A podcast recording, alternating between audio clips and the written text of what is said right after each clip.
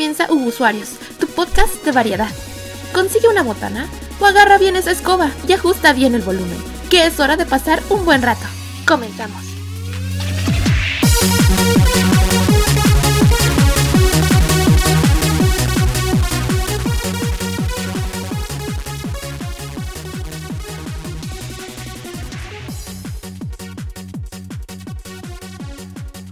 Hola y bienvenidos a esta nueva edición, esta nueva temporada de Hugo Usuarios. Mi nombre es Luis Ángel Ortega, mejor conocido como Lindsay, y estoy acompañado de Nessie, mi siempre fiel compañera, mi siempre fiel amiga, una de mis personas más cercanas en la vida. ¿Cómo te encuentras, Nessie? Hola Link y hola a todos los que nos escuchan luego de este largo periodo de ausencia, que tampoco es como que hubiésemos, hubiésemos hecho eh, tanto alboroto en internet de nuestros, que fueron dos, tres episodios. Fueron tres episodios que fueron bien eh, recibidos. ¿eh? Ah, me alegra, me alegra saber eso. Pero sí, yo me encuentro muy bien. luego del el carrusel de emociones que pasaron, ha pasado todo este tiempo, al menos personalmente. Bueno, que creo que también por tu parte así ha sido en este tiempo. Pero sí, este, aquí estamos con toda la actitud, con todo el ánimo para reprender en este proyecto que empezamos de, desde la cuarentena, bueno, desde la época de cuarentena. y que pues... sigue, siendo época de cuarentena, es lo triste aquí. Entre unas grandes comillas. bueno, al menos aquí en la zona turística, bueno, es algo que se toma un poco eh, a la ligera debido a que pues obviamente la reactivación económica es lo mismo, pero bueno, aquí estamos, seguimos con este malvado bicho que nos ha afectado a todos en diferentes niveles, pero pues aquí estamos para tratar de al menos acompañarlos y hacerles pasar un buen rato y dejar de lado todo esto. Así es, y en esta ocasión venimos de una manera muy diferente. De hecho, desde ahorita les pedimos disculpas la parte de los dos, porque es nuestro primer programa en vivo desde hace un montón de tiempo, desde que estábamos en otro podcast donde iniciamos y todo esto, ¿no? Eh, es un podcast en vivo en este momento, estamos en YouTube, en Usuarios, todavía no es YouTube diagonal Usuarios porque necesitamos 100 suscriptores para eso, pero nos pueden encontrar fácilmente por las redes sociales y de ahí dan con el stream. Eh, decimos hacerlo de esta manera porque creemos que es la manera más sencilla de nosotros forzarnos y para hacer los podcasts y que salgan bien. Entonces, a lo mejor hay problemas con el audio, a lo mejor hay problemas con la música que nos esté escuchando, que se escuche muy fuerte. Les agradecemos todos y cada uno de sus comentarios para mejorar. Eh, ahorita estamos utilizando una plataforma llamada StreamYard, entonces es algo nuevo para nosotros. Estamos averiguando.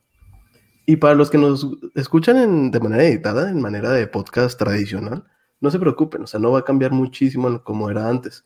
Simplemente, eh, si ustedes están viendo el stream en vivo, en la pantalla van a poder estar viendo ayuda visual, como si fuera una presentación PowerPoint, básicamente, de los temas que vamos a estar hablando, una que otra imagen y cosas por el estilo. Esperemos que conforme el programa vaya avanzando, podamos hacerlo un poco más dinámico en ese sentido, pero esos primeros programas, pues nada más va a ser como algo de fondo, ¿no? Algo para ver, pero pues este enfoque hasta el momento es puro audio, ¿no es así? Así es, tal vez algún día podrán ver nuestros hermosos rostros para ustedes, pero es algo que todavía está eh, contemplado para mucho tiempo adelante. Así es, no hacemos las cámaras porque la verdad es que no tenemos cámaras buenas, no tenemos cámaras pues con resolución decente, no tenemos siquiera luz buena, diría yo. Bueno, tú sí tienes luz buena, el mi cuarto es más oscuro. Ni con patrocínanos. Ajá, necesitamos un poquito de infraestructura en ese sentido. Pero, ¿por qué no empezamos con las noticias, Nessie? Bueno, no las noticias, de hecho, antes de pasar eso, no expliqué lo que era la nueva fusión de las secciones. Para nuestros 80 escuchas que teníamos antes, eh, antes teníamos una sección de noticias al inicio, que era lo que había pasado en la semana. Después eh, teníamos nuestro tema principal y finalmente tenemos una sección de recomendaciones. Decidimos eh, que sería mejor fusionar lo que sería la sección de recomendaciones con la de noticias, con la de semana, que nos preguntamos cómo estábamos y va a ser una sección en donde vamos a simplemente exponer algo que queramos exponer, platicar lo que queramos platicar, eh, tanto como para nosotros como para el otro. Entonces, ahora sí, Nessie, el telón es tuyo.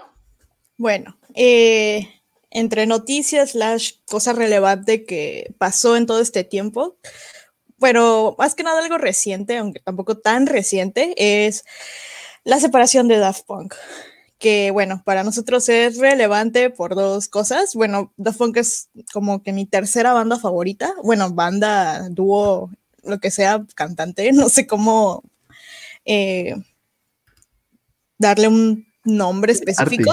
un artista, exactamente, artista, gracias. Eh, pues sí, eh, fue relevante para, para mí en ese aspecto y porque sucedió un día muy especial. Link, ¿podrías decirnos qué día sucedió? El 22 de febrero del 2021, también llámese mi cumpleaños. sí, nos amanecimos con la... Luego de felicitar a Link por su cumpleaños, por ya sus 23 años. 23 añitos. A las pocas horas después nos enteramos de la separación de Daft Punk por medio del, del video que publicaron en su canal, que fue Epilogue, que la verdad la canción está muy buena, te llega a los sentimientos y acompañado de todo lo que se ve en el video, wow, o sea, es algo que es propio de Daft Punk, sorprender así de la nada y acompañado de música y de, de imágenes que van muy de la mano. Bueno, quise hablar de esto debido a que hace unos días, mientras me estaba arreglando para ir a trabajar, como siempre pongo YouTube para que poner alguna cosa random para que no se oiga solo el silencio. Eh, me salió la recomendación del video de Alvich, de, bueno, este youtuber que es, por si no lo conocen, se los recomiendo mucho, es colombiano y habla principalmente de música y analiza canciones y diferentes cosas, pero con una manera entre otaku y geek y freak. Entonces, están muy buenos sus videos, se los recomiendo. El caso es que pues él exponía porque a su parecer y con buenos argumentos porque la separación de Daft Punk era algo bastante relevante para todos, principalmente porque Daft Punk fue una banda que aportó algo diferente en las diferentes décadas que estuvo y algo que, wow, que fue muy cierto era que Daft Punk estuvo presente en en tres décadas diferentes. No solamente es una banda que acompañó a una generación, sino a varias, porque estuvieron activos desde el 93 hasta el año presente, hasta el 2021, que pues fue, bueno, básicamente dos, dos meses nada más del año, pero sin embargo sigue siendo el año en el que se separaron. Y básicamente creo que eh, lo que más me llamó la atención era algo que yo había pensado, pero no a tanta profundidad, es el mensaje que intentan dar con, principalmente con Interestela 5555, que es como que todo un mensaje oculto respecto a la industria discográfica y musical, y que si lo ves desde el fondo en el que lo analiza, es como que una forma de, que tiene Daft Punk de, de exponer y de criticar a la industria, incluso, incluso bueno, y incluso usando anime, como fueron Leiji Matsumoto, el arte de Leiji Matsumoto, que fue a parecer de ellos, pues una de las influencias en cuanto a, niñez en su infancia respecto a las caricaturas, ya que ellos crecieron viendo los animes de, bueno, con arte de, Leiji, de Matsumoto. Entonces, eh, yo les recomiendo que vayan a ver el video. Daft Punk se separó. Es algo muy lamentable porque, bueno, como les comenté, bueno, en mi caso es una de mis bandas favoritas. Ese día yo me encontraba trabajando cuando pasó todo eso y como que la noticia no me pegó.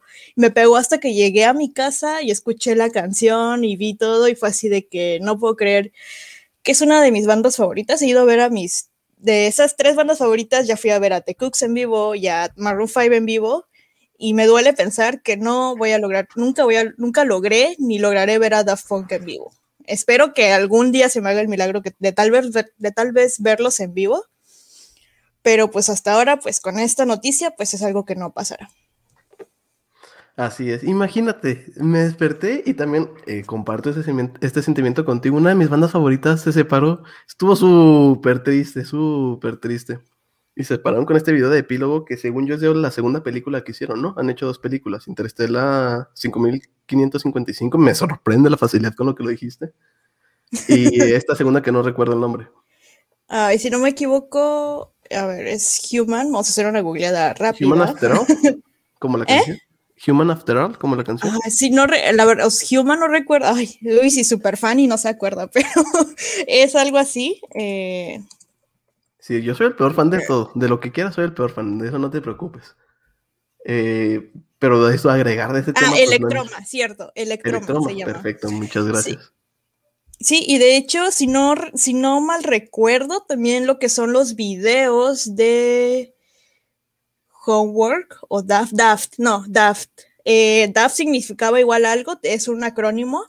Y si juntas todos los videos, eh, también es, un, es una sola película. Sobre todo el de. Ay, ¿cómo? Ajá, creo que se llama Daft. A ver. En lo que tú buscas eso, concuerdo contigo que fue una banda que trascendió muchas cosas. Eh, creo que no sé si decir que fue de mi época, o sea, yo lo escuché mucho en mi infancia, pero estoy muy consciente que fue porque un primo me introdujo ante ellos y de ahí me hice súper fan. Eh, es una banda que por favor ganó un Grammy, tuvo colaboraciones con artistas que ahorita son gigantes como The Weeknd, pues había todo este mame durante el Super Bowl sobre que si iban a tocar la canción que salió con The Weeknd y todo esto por el estilo. Entonces, que descanse en paz Daft Punk. Me gustó mucho la imagen que ponen al final del prólogo con las dos manitas y así. Esperemos que vuelvan, que tengan algún reencuentro o algo por el estilo. Porque sí, se nos fue, se nos fue una banda muy grande, la verdad. Sí, eh, yo les recomiendo entonces que aparte de ver el video de eh, Alvish con toda su explicación, vean si pueden Electroma, vean Daft, si no me equivoco es el nombre de la película con los videos de, creo que del disco Homework, y vean Interstellar 5555, que tengo la fortuna de que cuando Mixup todavía hacía importes, importaciones internacionales, aunque creo que eso es redundante, eh, podemos, yo y mi hermano podemos pedir el DVD, y lo tenemos original, el DVD de Interstellar 5555. Eso está rarísimo, ¿eh? Rarísimo. No, no, no sabía que había DVDs en México de Interstellar, por ejemplo. Sí, de hecho, eh, de hecho, bueno, de hecho es tan raro que de hecho un DVD convencional no lo reproduce por la cuestión de la región. O sea, yo supongo que tiene alguna configuración de acuerdo a la región europea de Francia y que ha de ser compatible con Japón, pero no cualquier DVD te lo lee. Tiene que ser uno de los que lean regiones de otros lados. Perfecto. ¿Algo más que quieras agregar, Nancy, para pasar al siguiente tema? Homework es el mejor disco, fin. Ah, Homework, sí, Homework sí es el Interstellar, ¿verdad? O sea, el que estaba. No, no, no, el de, el de Interstellar es Discovery. Ah, no, entonces, no, no, estás mal. Respeto tu derecho a estar mal. Ay, bueno. Discovery es el mejor disco, disculpa.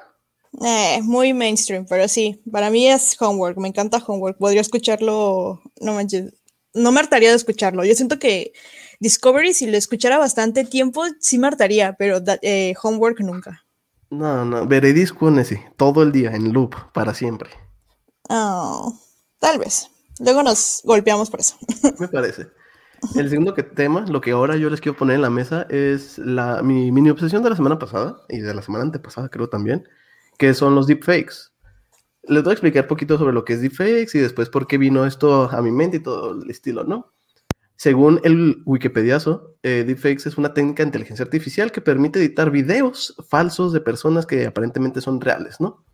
Entonces esto usa una serie de algoritmos, usa una serie de inteligencia artificial para básicamente poner la cara de alguien más sobre un video de que no apareció haciendo esto, ¿no? Y hay cosas muy famosas. Eh, el mejor ejemplo de esto es que en la Star Wars Rogue One, Carrie Fisher pues ya había fallecido, ¿no? Y es una Carrie Fisher más joven, aparte de todo. Entonces usaron todo el largometraje que ella ha grabado en el tiempo y las fotografías y todo esto para generar un modelo en que su cara se pegara a la cara de otra actriz que se parece y generar este efecto como si fuera eh, real, ¿no? Como si ella estuviera ahí. Pues resulta eh, que esto tiene un montón de usos, ¿no? Tiene usos, de hecho, muy poco éticos. Inició en la pornografía para variar, o sea, toda la, o sea, toda la tecnología se supone, bueno, es una broma, ¿no? Entre las personas de tecnología, pero que todo inicia en el porno. O sea, el 4K estuvo primero en el porno, el VR estuvo primero en el porno, el deepfake también estuvo primero en el porno, y es uno de los usos menos éticos que existen, ¿no? Ponen personas que no están realizando esos actos haciendo esos actos. Pero uno de los usos más bonitos es algo que se vio hace poquito, como lo pueden ver los que están viendo el stream aquí. Es una tecnología que ellos llaman Deep Nostalgia, que básicamente es tomar una foto viejita y la animan como si fueran estos tipos de GIFs que se veían en la película de Harry Potter cuando agarran un periódico en específico en el prisionero de Azkaban, cuando están así eh, Sirius Black, pues con su mugshot, pues ya ahora es posible, o sea, ya puedes tomar una foto viejita y esta foto se va a mover, va a sonreír, va a levantar los ojos, dependiendo de qué tan clara sea la foto, ¿no? Este es un producto de una compañía llamada MyHeritage, que ellos se encargaban, eh, o se encargan, creo que también es parte de su negocio actualmente, de hacer como eh, traquear, o sea, rastrear los muestras de ADN y te dan un árbol genealógico dependiendo de todo esto, ¿no? Es un servicio, creo, famoso en Estados Unidos. Y ahora ofrecen esto. Si ustedes quisieran hacer esto, es totalmente gratis. Ustedes se van a myheritage.es, diagonal deep-nostalgia, y van a poder eh, subir una foto de su abuela, de ustedes, de lo que quieren realmente eh, y animarla. Y no sé, es raro pensar que una tecnología que se ve tan futurista, algo como que saliera de Black Mirror, ya es algo tan común. De hecho, me han mandado videos de WhatsApp de unos amigos que hay unas aplicaciones que hacen deepfakes que te meten en películas y pues terminas como apareciendo como si tú estuvieras actuando, ¿no? Dependiendo de la calidad del algoritmo.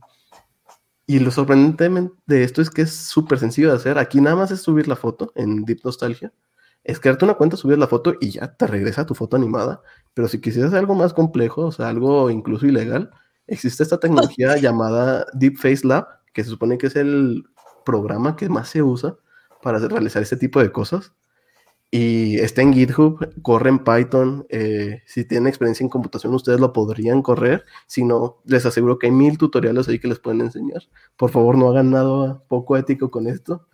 Realmente es una tecnología muy poderosa y me pareció increíble que ya, o sea, tenemos esta, la FaceApp, FaceCam, no me acuerdo cómo se llamaba, la, la aplicación que te hacía más joven, más viejo está todo esto de TikTok, o sea, realmente los deepfakes es algo que puede y si no es que ya lo está cambiando al mundo. Y me pareció algo muy importante contarles, que supieran, que se cuiden, porque realmente las fotos que ustedes suban a redes sociales pueden ser eh, usadas en su contra con este tipo de algoritmos. O sea que Perdón. No, no, te iba a preguntar que si tenías alguna duda o algo por el estilo. No, yo solamente quería decir, entonces le estás diciendo a la audiencia que no vaya a usar la foto de AMLO para cuestiones pornográficas. Mm, es lo que más les pido. O sea, de, todos los usos menos hagan, hagan eso, no hagan eso, por favor. no, pues está muy cura, ¿verdad? O sea, qué padre que tengamos la oportunidad de por ejemplo, de que si no conociste a tus bisabuelos, porque creo que muy poca gente tiene esa suerte, mínimo puedas ver una imagen computarizada de que como si hubieses visto una grabación de ellos. Sí, sí, sí, o sea, y puedes, es sorprendente, o sea, sonríen, fotos en las que nada más tienen como una sonrisa leve, sonríen con todo y dientes, este tipo de cosas, ¿sabes? O sea, se vuelve algo súper impresionante, o al menos para mí me impresiona mucho, y es que ya es un clic, ya no tienes que ser un ingeniero en sistemas para hacer estas cosas. Ya es un clic, con que te hagas una cuenta en una página para que minen tus datos como toda la vida, y subas una foto que quieras animar, ya, con eso. Ya eso es un deepfake, o sea, ya no existe la barrera de entrada. Es un tema muy interesante, les recomiendo mucho que lean todo el Wikipediazo que puedan darse, que lean artículos, está muy, muy interesante. Y pues para que no los hagan chamacos algo así, algo así quería decir. Se entiende, Muy bien. Bueno, ¿te parece si vamos a nuestra cortinilla, nuestro rompecortes, y luego empezamos con el tema bueno? Claro, vamos ahí. Ya volvemos.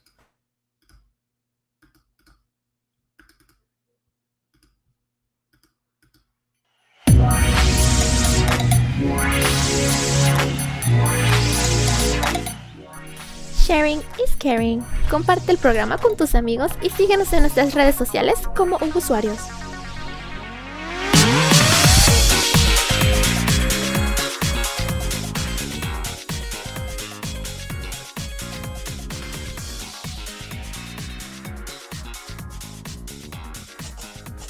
Nessie, ¿cómo crees que esté yendo el experimento de estar en vivo hasta ahorita? Pues no sé por qué nos está saliendo bastante natural. O sea, no es tanto problema de nosotros hablar. Hemos estado en programas en vivo. Pero me refiero a toda la producción. Ustedes no saben el desmadre que traigo. De hecho, no está bien hecho esto. Ay. Me que aprender a usar bien el programa o por fin rendirme y usar OBS o Streamlabs. Perdón por estudiar ingeniería ambiental y no poder ayudarte, Link. No, no te preocupes, fue pereza mía. Pero esperemos que esté saliendo bien, esperemos que estén escuchando las cortinillas, que se escuche ya me rendí con la música de fondo, no van a tener música de fondo este podcast. Una disculpa. Trataré de arreglarlo para el siguiente. Pero Nessie, redes sociales arcaicas o viejitas. ¿A qué te refieres con esto? ¿Quieres explicarnos? Bueno, todos aquellos que creo que tengan mínimo 20 años, creo que sabrán de qué, de todas las, las redes sociales que vamos a comentar. Pero creo que todos aquellos que iniciamos en esto de internet, conocer gente fuera de nuestro lugar de origen, gracias a internet, eh, sabrán que habían diferentes formas no tan convencionales como ahora de hacerlos. ¿A qué me refiero con esto? Que antes, eh, bueno, si ahorita quieres conocer un extraño o quieres tener una cita, incluso puedes ir a, puedes descargarte Tinder o Grindr y ya tienes ahí todo para conocer a alguien en cuestión amorosa. En Facebook puedes hacerte una cuenta y agregar gente random y también hacer tus amigos, te puedes meter a grupos, lo que sea. Lo mismo con Twitter y básicamente cualquier red social. Sin embargo, antes era algo sencillo, entre comillas. Sin embargo, no. Eh, había mucho, podría decirse, misterio. O no, no sé cómo explicarlo. Algo no tan. No era tan sencillo como ahora, pues. Entonces, ¿a qué me refiero? que antes de que existiera Facebook, antes de que tuviéramos Twitter, antes de que tuviéramos Instagram, antes de que tuviéramos Tumblr, todas estas redes sociales que hoy en día son algo común para conocer gente, pues eh, no precisamente entrábamos a páginas para eso, sino que entrábamos simplemente para dar una opinión, para subir una foto o lo que sea, y poco a poco eh, podías ir conociendo personas. En este caso, las redes sociales arcaicas, pues es todo lo que hubo detrás de, las redes sociales que actual actualmente conocemos y que dieron el paso para poder llegar a lo que hoy en día tenemos. Primer subtema de todo esto son los foros. Por mi parte, el primer tipo de contacto que tuve con foros de este tipo son foros de Z o foros Digizona. Este es un foro de anime que se creó el 15 de septiembre del 2000, según una, obviamente una fuente súper confiable en internet, que creo que era una página de furros. eh, eso, bueno, de lo que sí tengo certeza son de los creadores, que fueron los usuarios Alex y Master Blizzard. Eh, foros de Z básicamente, como lo mencioné, eran foros de anime con diferentes secciones en las que podías hablar en su momento principalmente de Digimon, ah, podías hablar de temas generales. Eh, tenían una parte que pues era un poco pues para otro tipo de públicos como lo era Yuri, Yaoi, Hentai, etc. Y Ah, también tenían foros como que de para solicitar eh, diseños para tus avatares y tus firmas, etcétera. Y era algo muy, algo muy cool que se me hacía de estas páginas, eh, bueno, de este foro en específico, era que tenían ciertos eventos cada, cada cierto tiempo eh, en el que buscaban convivir de forma diferente con la audiencia. Recuerdo que Foros de Z llegó a tener radio de Z, que lanzaban programas de radio ciertas temporadas tenían ciertos eventos de Halloween, de Navidad, de San Valentín. Y básicamente podías hablar del tema que quisieras. Si abrías un tema sobre X cosa, por ejemplo, yo recuerdo de, yo recuerdo mucho que en temas generales, creo que así se llamaba la sección, había uno sobre la existencia de Dios y mucha gente se metían a debatir ahí sobre eso recuerdo que también había, bueno, era en este tipo de lugar también se daban lo que eran fake news. Recuerdo muy, tengo un tengo los recuerdos muy vividos cuando pasó, cuando fue la anterior pandemia, la de la pandemia entre comillas, porque no, no fue nada comparado a lo que estamos viviendo ahora. ¿La de la influenza? Exactamente. Eh, recuerdo que cuando, pues obviamente esto empezó justamente en México y obviamente en Ciudad de México, recuerdo que hubo un sinfín de temas en el que decían que ya hay 200 muertos, ya hay tanta gente infectada, etcétera, etcétera. Entonces, lo de las fake news también es algo un poco arcaico, pero tenían igual, dependiendo de la red social arcaica, tenía su forma de llegar. Y básicamente, pues fue este mi primer acercamiento en cuanto a foros, que fue, es algo de las redes sociales arcaicas. Actualmente, creo que los foros es algo no tan usado, creo que principalmente, la verdad, eh, tal vez me estoy inventando cuestiones, no sé, porque Link tal vez tenga más información al respecto, pero creo que, bueno, al menos en mi caso, yo para lo que principalmente visito foros es para cuestiones de, ¿cómo, se, ¿cómo se dice? De, Como de soporte. exactamente, exactamente, de soporte técnico. Y de hecho, muchas veces buscando soporte técnico te entras a páginas así súper viejísimas de usuarios que ya se te aparecen que, que ya la cuenta está de baja y todo eso. Sí, la verdad, los foros siguen activos, eh, siguen existiendo, pero de manera muy diferente. Ahorita un foro es un lugar muy especializado usualmente, ¿no? O sea, vas a buscar, como dices, ayuda específica o información muy específica sobre temas. Pero existe este sucesor espiritual del cual hablaremos un poco al finalizar eh, esta sección, que es Reddit, ¿no? Reddit es básicamente foros eh, modernos, o como hechos una red social. Y es que el problema es que ya no es muy difícil tener un foro activo en una o sea, de una comunidad grande en esta era de los gigantes del Internet, ¿sabes? En esta era de Facebook, Twitter o así. Porque muchas de esas comunidades se han movido a grupos de Facebook, a lo mejor a círculos, a Discord inclusamente, ¿no? Un chat de Discord donde habla solamente de tecnología, solamente de programadores, solamente de algún juego. Eso pues, es lo que ha sucedido en los foros. Pero yo también tengo recuerdos muy lindos de foros, en especial... Yo no era tan activa, al parecer tú eres bastante activa en, en los foros, ¿eh? No, no me sabía eso. Eh, no tanto activa, bueno, eh, antes de que obviamente llegara lo que era, bueno, lo que vamos a hablar un poquito más adelante, antes de lo que llegara, de que llegara lo que es Metroflog, de que tuviera mi círculo de amistades en Messenger, eh, lo que usaba principalmente era foros. De hecho, mis primeras amistades por internet fueron por foros de Z. Tenía un amigo chileno, recuerdo que tenía un amigo en Ciudad de México, que quién, o sea, sabrá Dios de qué, es de ellos ahora, pero sí, eh, recuerdo muy bien a esas personas. Tengo muy bonitos recuerdos y muchas risas, sobre todo risas con todo. Y algo que quería agregar era que, por ejemplo, eh, se oye súper complicado cómo, cómo funcionaban y cómo funcionarían ahora, que es lo que influye en lo que tú decías, ¿no? De que pues obviamente un foro tiene que competir contra un gigante de Facebook. Por ejemplo, en Facebook, como tú dices, si todos nos mudamos a un grupo de Facebook donde se va a hablar de un tema en general en específico, subes una imagen relacionada, pones una pregunta y ahí te van a llover los comentarios, puedes responder a los comentarios, pues qué sencillo, ¿no? A diferencia de un foro en el que pues entras a la página, haces tu usuario, buscas una sección, dentro de la sección buscas un tema que te interese y pues el feedback es como que un poco más lento. Claro, sí, sí, en definitiva ya, pues los foros es un producto de su época. Todavía hay lugar para ellos, pero es un lugar muy diferente, ya no es lo que había. Pero lo que me refiero es que tú hiciste amigos en un foro. O sea, yo recuerdo haber abierto, ¿qué te gusta? Tres hilos en este foro que ahorita voy a exponer yo. Pero nada, o sea, hasta ahí, a lo mejor se nota un poco la diferencia de edad que tenemos tú y yo, a pesar de que son un par de años nada más, no es tanto.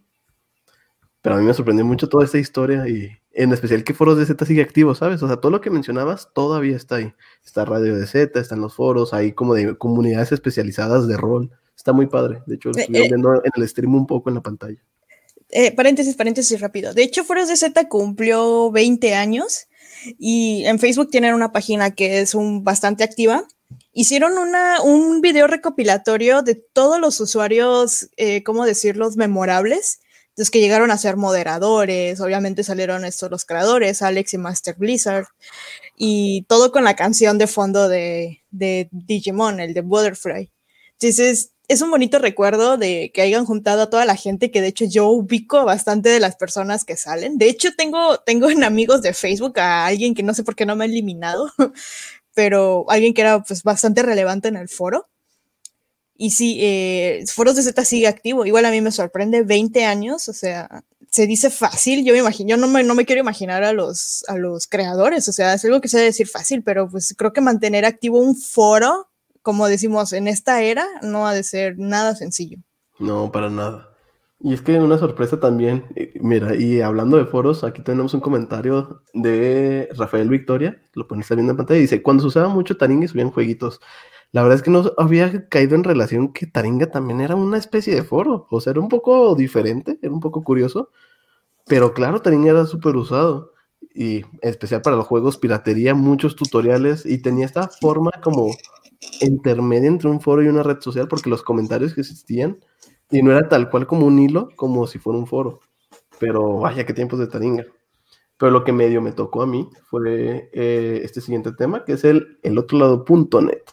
El otro lado.net es un foro, ahorita ya es como página de noticias de tecnología y así. que, que, fue el primer foro que yo visité y es de las primeras páginas que tengo recuerdos en internet que no sean de jueguitos. Ahorita sigue activa y sigue más como una página de noticias, básicamente. De hecho, si alguien la conoce y en el chat o en los comentarios me puede decir, oye, siempre es una página de tecnología, no un foro. Y si me corrige, estaría increíble.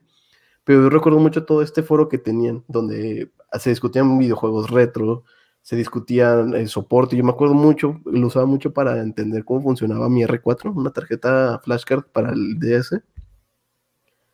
Y era como una comunidad que a mí me parecía súper interesante, pues yo estaba muy pequeño en ese entonces, tendría no más de 13 años y me intimidaba mucho el estar como en ese foro, ¿no? Interactuando con la gente. Entonces, es lo más lejano que tengo yo recuerdos de foro, pero hasta la fecha es algo que me da mucho la atención cuando lo veo en películas, cuando escucho las historias de que se conocieron gente en un foro y hasta ahorita tiene amistad. Es algo que se me hace precioso, es como una manera de conocerse tan pura, tan, tan antigua, o sea, no sé, es muy bello, es algo que queremos mencionar. No sé eh, conocimiento sobre esta página, Nessie. No, la verdad jamás había escuchado esa página del otro lado.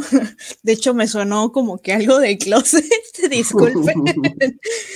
Sin embargo, esto de, creo que sí, muchas, eh, muchas páginas, bueno, no páginas o foros han como que han tratado de adaptarse. Entonces supongo que esa es la principal razón por la que eh, me imagino que se han mudado a este tipo de modalidad de presentar noticias sobre tecnología. Sí, tienen que mantenerse relevantes de alguna manera, ¿sabes? Si, si era el... O sea, si le daba de, comer a alguna persona, pues ni modo de que no lo hiciera, ¿sabes? Así es. Adáptate o mueres, el futuro es ahora viejo. Como Dewey. Exactamente. Eh, antes de pasar al siguiente, yo quisiera mencionar respecto a Taringa, como nos dijo aquí Rafael Victoria. Taringa yo principalmente lo usaba para eh, para encontrar o software o material esto de para descargar. No sé si también tengas eso en común conmigo, que por lo general en Taringa encontrabas muchas cosas. Sí, sí, era el lugar número uno de la piratería en ese entonces, ¿sabes? Porque no solo ofrecía los links así como muy directos, ofrecía tutoriales detallados de cómo hacer todo. O sea, era raza que se ponía y te decía, ok, así se hace, así lo vas a craquear, aquí hay que desactivar esto, aquí hay que borrar esto. Seguramente era un nido de virus increíble, ¿eh? Sí, sí, sí, sí, definitivamente. Porque, o sea, me imagino que, bueno, algo que igual eh, creo que estaría más acorde al siguiente punto. Eh, que es este del, ay, no, no sé cuál usa, creo que todo el mundo usaba Ares para bajar música, pero lo que yo usaba era Limeware, no sé si alguna vez lo escuchaste. Sí, creo que los más famosos eran Napster, LimeWire, como mencionas, y Ares. Ay, qué oso con mi corrección, sí, el LimeWire, que era donde bajabas una canción y bajaba, te terminabas bajando luego ni siquiera la canción, la canción que querías, o se escuchaba todo horrible y tratabas de buscar el que pesara menos y se escuchara mejor, y era una misión. Sí, sí, sí, era... Yo de esa, de Ares, le metí muchísimos virus a muchísimas computadoras, de eso estoy muy, muy seguro.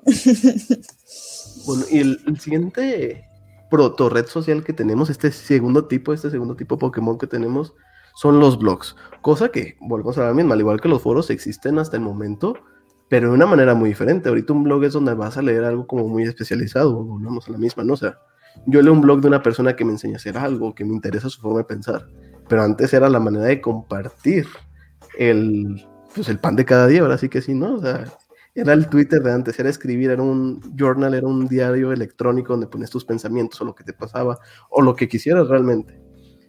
Y sí, porque... Ah, no, adelante, adelante, perdón. no te preocupes. Eh, sí, eh, principalmente porque si no me equivoco, bueno, al menos, bueno, lo que iba a comentar hasta el final, que era como Blogspot, que te aparecía específicamente el día y la hora en la que publicaste algo. Entonces eso se iba haciendo para abajo conforme ibas publicando más cosas. Entonces conforme se iba actualizando, pues ibas como que actualizando tu vida para quienes leyeran tu blog. Sí, sí, sí, totalmente. Yo no, no crecí en la época de los blogs, no sabes cuánto me hubiera gustado. Ahorita soy muy fan de ir a blogs de personas que ya no los actualizan, o sea, blogs así de 10 años de antigüedad y leerlos. Me gusta muchísimo. Es una época muy inocente del Internet que me atrae mucho la atención. Le, recomiendo mucho eso, o sea, neta, si encuentran una persona que ahorita escribe un blog, o que sepan que puedan encontrar un blog de ellos, váyanse así a las entradas del 2006, 2007, 2008 y vean lo que escriben. Es muy bonito ver cómo evoluciona esa persona, cómo madura. Eh, yo lo que tengo como en relación a blogs, no sé si a ti también te tocó, pero cuando yo tenía clases de informática en la preparatoria, incluso en, creo que un poquito en la secundaria, eh, nos tocó hacer un blog como parte de alguna tarea. Claro, sí, sí, yo también. Eh, ahí es donde empecé a usar Blogger precisamente, Blogspot. Sí, también de hecho yo una parte bastante deep de lo que es Blogspot, como lo mencionas, que ahí prácticamente una persona iba a publicar lo que se le diera la gana y como igualmente era una época en la que en cuanto a seguridad de Internet y pues eh, creo que sí, más que nada eh, ciberseguridad, no había tanto desarrollo. No sé si has llegado a saber de casos que habían muchos asesinos en serie o pedófilos que usaban blogs, blogger para relatar sus fechorías. Sí, ese es típico video de Dross. Estoy seguro de que lo he visto con Dross. Pero sí, sí, sí conozco esas historias urbanas. Bueno, entonces, eh, hay unas, bueno, aquí subí, eh, baja, bueno, ya no en categorías, creo que hay dos específicas, que era uno dedicado a música y otro para fotografía. Link, ¿quisieras empezar con el de música? Creo que tú tienes más experiencia, un poquito más de experiencia que yo en eso. Claro, el blog que mencionan ese, o este tipo de blog, creo que en Latinoamérica, por lo que puedo investigar, no tengo experiencia, no lo usé nunca, o sea, de primera mano, pero pues es algo que he visto documentado en películas, en videos, y recientemente en Wikipedia, es MySpace. MySpace era la red social de entre 2000, aquí tengo el dato preciso, pero fue la red social más grande durante el 2005, 6, 7 y 8, cuatro años, como la primera, o sea, el sitio más visitado de Internet Después lo superó nada más Google. O sea, está muy, muy increíble como ese nivel de, de gigantesco, o ese nivel de grandeza. Fue creada por una compañía llamada Merit Corporation, lanzada en el 2003 y sus bases están en Beverly Hills. Actualmente todavía la página existe y yo creo que fue muy caracterizado eh, a eso del 2006 en adelante porque ofreció una opción para los artistas, a estos cantantes, tanto ya famosos, gigantes como sería una Taylor Swift, como artistas pequeños eh, y que van empezando como sería de nuestros tiempos actuales un Ed Maverick, de crear un perfil y poder subir la música de tuya, o sea, como una muestra de estas canciones que se reprodujera en el fondo cuando entrabas al perfil del artista y aparte mandarte a Amazon a comprar a un dólar, creo que eran centavos, no era ni siquiera un dólar en ese entonces la canción. Entonces era un, así como ahorita podemos descubrir a mucha gente, eh, y ha tenido mucha gente este boom por YouTube, yo creo que fue lo que lo precedió. Y no dudo que haya sido incluso más grande, porque era un lugar donde podías tener un control sobre, la, sobre el look and feel del blog increíble. Eh, MySpace te dejaba editar todo lo que era el HTML del blog. No podías meter nada de scripting, ¿no? Nada, ya ves que no podías hacer, quisiera cosas medio raras, pero podías editar como se veía. Hay cosas que todavía te dejan hacer eso, como son, volvemos a mencionar, Blogger, WordPress, incluso Tumblr, que lo vamos a mencionar más adelante. Pero fue la primera plataforma que te dejó tener este tipo de personalización y de este acercamiento tan íntimo entre un artista y un consumidor. Pero creo, por lo que entendí, aquí en México no se usó. Yo nunca tuve, no sé, tú, Nessie, lo conociste, lo usaste, lo viste en películas como yo. Sí, yo tengo conocidos que sí, o sea, gente que es bastante melómana, eh, que sí, llegó a tener MySpace y que definitivamente me pueden dar una experiencia de que conocieron gente, así como pues, yo en los foros, ellos sí conocieron gente o que conocieron bandas. Definitivamente creo que MySpace es el abuelito de lo que hoy es TikTok, que creo que muchos artistas que no tienen el alcance que quisieran o que desearían se dan a conocer por TikTok. Entonces yo siento que MySpace es como que, uy, la prehistoria de, de ese, de ese tipo de contacto entre artista y persona y artista nuevo para darse a conocer. Sí, 100%. No había pensado, pero sí. Ahorita TikTok es una manera de explotar música increíble. O sea, yo tengo canciones todavía en la mente que de artistas que no conozco o que no frecuento, que los conozco por TikTok, ¿no? O sea, canciones que pues, me sé de memoria. Este boom que hubo de los shanties, de estas canciones que se cantaban en los barcos cuando se iba a pescar y ese tipo de cosas, fue por TikTok. Y realmente, o sea, yo quiero ver las estadísticas de Spotify, cuánto aumentó este género de música. Es algo que ha de ser increíble. Sí, de hecho, estos los I Love Friday, los de El Hit of Miss, la canción de Mia Khalifa, se dieron a conocer por TikTok precisamente, que de hecho tuvieron como que tuvieron que tener como que un convenio para tener el para tener ganancias, ya que estaban al ser artistas independientes, pues creo que no podían tener como que un contrato por el uso de la canción. Sin embargo, creo que llegaron a un acuerdo y pues medio mundo llegó a conocer la canción de Mia Khalifa y por ende los llegó a conocer a ellos. Sí, está, está muy, muy poderoso ese tipo de tácticas. ¿Y nos quieres hablar del siguiente, del siguiente blog? Sí, sí, del siguiente tipo de blog. Ok, bueno, después de lo que es la música, que es algo en lo que estamos bastante patos en experiencia, algo de lo que yo sí puedo hablar y creo que podría hablar por horas, es de Metroflog o Fotolog. Eh, aquí en México, como decía Link, eh, MySpace no fue tan, eh, no tuvo tanto boom como en Estados Unidos y en otros lugares angloparlantes, pero lo que sí pegó en toda Latinoamérica definitivamente fue Metroflog, que de hecho Metroflog fue lo que frenó el auge de MySpace. Metroflog fue un servicio de blogs fotográficos en español que tenía su sede en Argentina en los primeros meses del 2006 fue cuando precisamente superó a MySpace y estuvo activa eh, lo que es la página hasta julio del 2015, que fue cuando definitivamente cerró. Y luego eh, volvió en un formato como que de, de recuerdo. Si ponen Metroflog en Google, les va a salir la, la primera opción, que es esa como que una, como tratar de recorrer Metroflog, pero obviamente ya no podemos ingresar a nuestras cuentas viejas ni nada.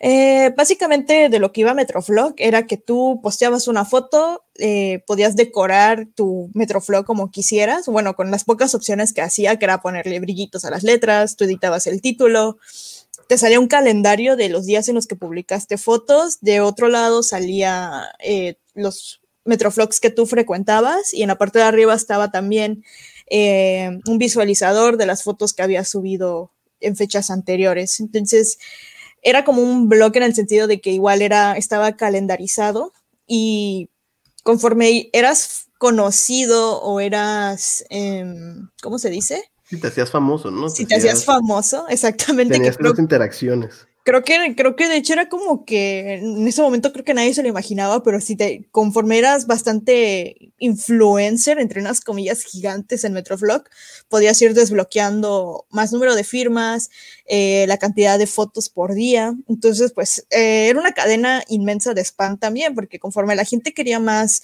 firmas, o sea, tú, eh, la regla era que si te firmaban, tú ibas a firmar, o dejo mi raya, que era el underscore infinito Em, pero sí, lo que a mí me tocó, que es uno de mis recuerdos más grandes de esta época pre-redes sociales, es la existencia de los clanes, eh, los clanes de Facebook. Uf, eh, de esto podía hablar horas y horas y horas, pero bueno, eh, de hecho, yo conocí a Virgil, creo que lo hemos mencionado en, bueno, lo mencionamos en la temporada pasada, nuestro mejor amigo en común.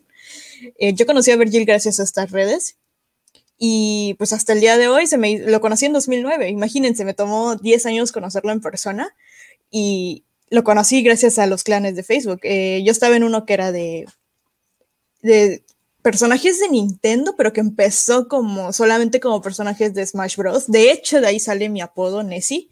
Yo escogí Ness porque fue cuando empecé a jugar con Ness en Smash, me uní al clan, pero todo el mundo pensaba que yo era niño, creo que simplemente por el hecho de ser un personaje varón. Y me tuve que empezar a poner Nessie para que todo el mundo entendiera que yo era una chica. Entonces, eh, conforme se fue creciendo el clan, eh, los personajes de Smash Bros. acabaron, que en aquel entonces pues solo había salido Brawl, y se fue haciendo por secciones. Eh, y fue cuando se decidió cerrar la primera parte del clan y se amplió, todos cerramos nuestros, nuestros metros, recuerdo, y había Metroflogs de acuerdo a de acuerdo a, a, las sagas de juegos. Había toda la saga de Zelda, toda la saga de Star Fox, toda la saga de Airbound, toda la saga de. Eh, incluso llegó a ver de. ¿Cómo se llama? Eh, GTA. Eh, y se hizo una. En un tiempo hubo una sección de anime. Y básicamente, pues era, era rolear. O sea, era una combinación bastante extraña. Subías una foto, te decías de que aquí estoy con Link, aquí estoy con Zelda o bla, bla, bla. Era rolear entre amigos y estaba bastante cool, o sea, era algo, creo que hasta, creo que se escucha algo bastante geek, entre geek e inocente, pero la verdad era bastante... Que sí es. era bastante divertido y pues te hacías de muchas amistades. Hasta el día de hoy, pues, eh, tengo el rastro de mucha gente que, que conocí en ese entonces.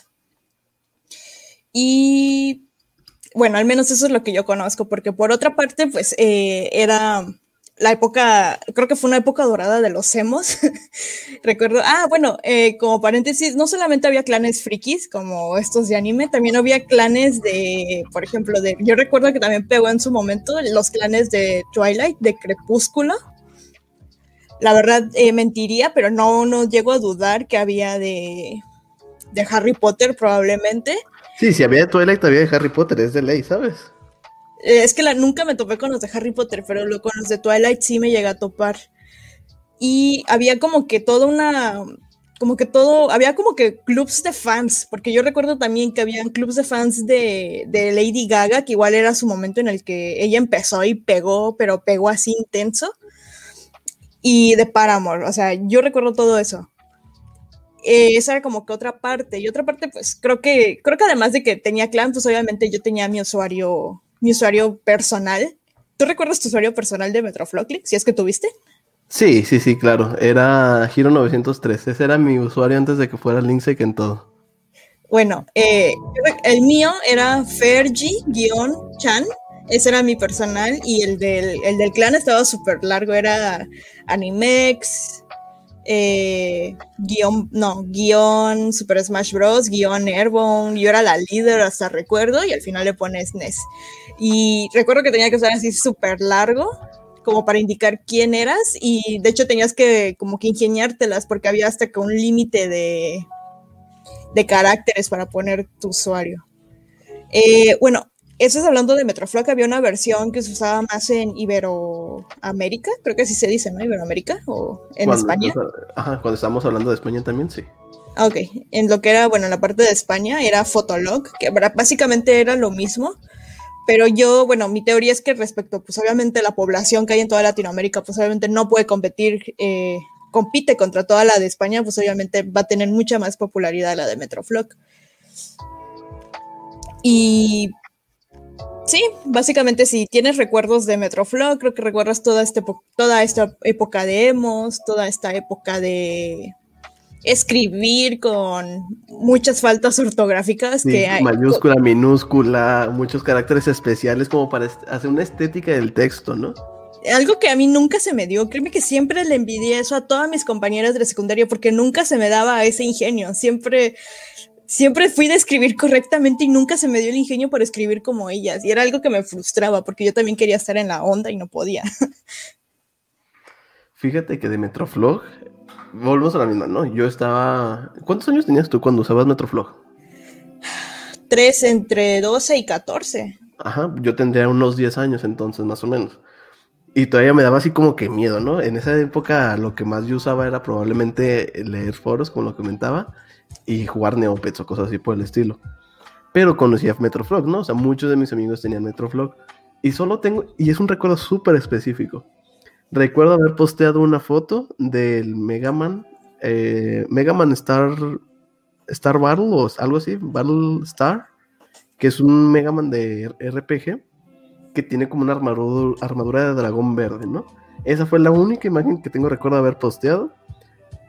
Y recuerdo haber tratado de seguir personas, recuerdo haber tratado de hacer cosas, pero no, no mucho, nunca le entendí. Pero googlear Metroflog eh, y ver las imágenes o escuchar este tipo de historias es una aventura. De hecho, si googlean ahorita ustedes Metroflog, aparece el blog de una muchacha en específico. No sé si sepas quién es, déjame, Mónica algo, déjame busco bien el nombre. Pero pues parece ser que es la persona más famosa, al menos en México, en Metroflog Sí, de hecho hasta, hasta TV y Notas le sacó la, le siguió la pista de que qué pasó con la reina de Metroflow, que es Mónica Murillo. Recuerdo que era de un lugar del norte, no recuerdo específicamente de dónde, pero pues había un montón de cuentas fake y yo creo que una, si no me equivoco, creo que le llegaron a tumbar la real por, no sé si por envidias o por alguna otra razón, pero pues yo creo que Mónica Murillo es la abuelita de todos los influencers porque todo el mundo conocía a Mónica Murillo, incluso lo hablábamos la otra noche, incluso Vergil, que es alguien que, que como que nunca está eh, pendiente de, onda, ¿no? Ajá, como que nunca está en la onda en la que están todos los demás, incluso él recuerda quién es Mónica Murillo, entonces... Eh, si tuviste Metroflog eh, y estuviste muy metido en esa onda, tienes que conocer a Mónica Murillo. Y qué bonito, me gusta mucho, en especial cuando hablas tú de Metroflog por toda esta historia que tienes con Vergil, con los clanes, porque suena como de ese tipo de experiencias que realmente te dejan marcado. Y por lo que he visto, pues sí ha marcado mucho de tu personalidad, de tu imagen, de cómo te presentas, ¿no? El hecho de que todavía te presentes como Nessie es algo que habla mucho del impacto que tuvo esta plataforma sobre ti. Y recuerdo mucho también de los mitos urbanos alrededor de Metroflog. O sea, yo recuerdo que me dijeron muy específicamente mis papás que era muy peligroso. O sea, básicamente era la dark web de ellos, ¿sabes? El deep web. que si publicaba ahí me iban a secuestrar, me iban a partir en pedacitos y me iban a aventar en una presa. Yo recuerdo que era como que, bueno, sí tenía como que un lado medio deep en el aspecto de que pues ya con una chica la que le, o sea, con una, o sea, sí, lamentablemente es algo que siempre ha existido, ese tipo de acoso cibernético. Porque obviamente siempre el subir una foto tuya es exponerte, lamentablemente. Nunca sabes con qué intenciones van a bajar tus fotos y usarlas. Y pues obviamente, aunque fuera algo arcaico, Metroflog no era la excepción. Yo recuerdo que incluso habían Metroflog sobre chismes. Yo recuerdo que había sobre chicas de mi ciudad, o sea, diferentes secundarias de mi, de mi ciudad. Y, o sea, era, como que un, algo muy raro, porque eran así de que las más guapas de no sé dónde, o de tal secundaria, de la, de la 9, de la 6, bla, bla, bla. Y también como que por envidias inventaban chismes o cosas así. Entonces también tenía un lado oscuro, como lo dices jamás me topé con esas cosas porque digo, ah, más allá de mi círculo personal y también de seguir a personas como que simplemente usaban como para relatar su vida y los clanes, pues no, nunca me metía como que, afortunadamente, fíjense, afortunadamente siempre me topé con gente buena, porque incluso es algo que yo cuando viajé a Durango, recuerdo muy bien que me, todo el mundo me decía que por ahí de 2000 2007, 2008, 2000, hasta por ahí del 2012, en el norte, bueno, estaba lo que daba la, la, guerra contra el crimen organizado. Y afortunadamente yo me topé con gente buena, que ya después me prendí el foco así, que cómo me fui a hacer amiga de gente del norte, si, si en ese entonces pasaban cosas como que muy, muy, muy, muy pesadas en ese lugar. Incluso años después, todavía estaba pesada las cosas y te hiciste amiga mía, ¿sabes? Por más grande que estuvieras en universidad y todo, estaba peligroso.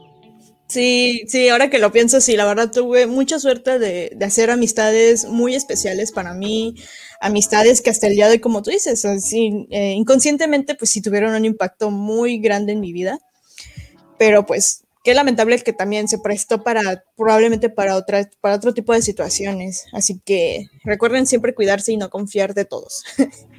Así es. Y pasemos al siguiente tema, al siguiente tipo de blog. Bueno, hablamos de un poco de esto, de Blogger o de Blogspot. Tiene dos nombres diferentes, eh, parte de Google, de este ente gigante.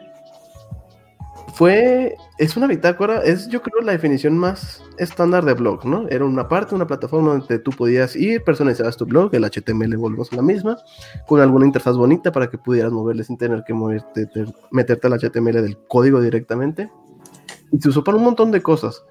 Eh, no sé si todos tienen esta experiencia. La manera en la que yo más experimenté Blogger es buscando respuestas de tareas.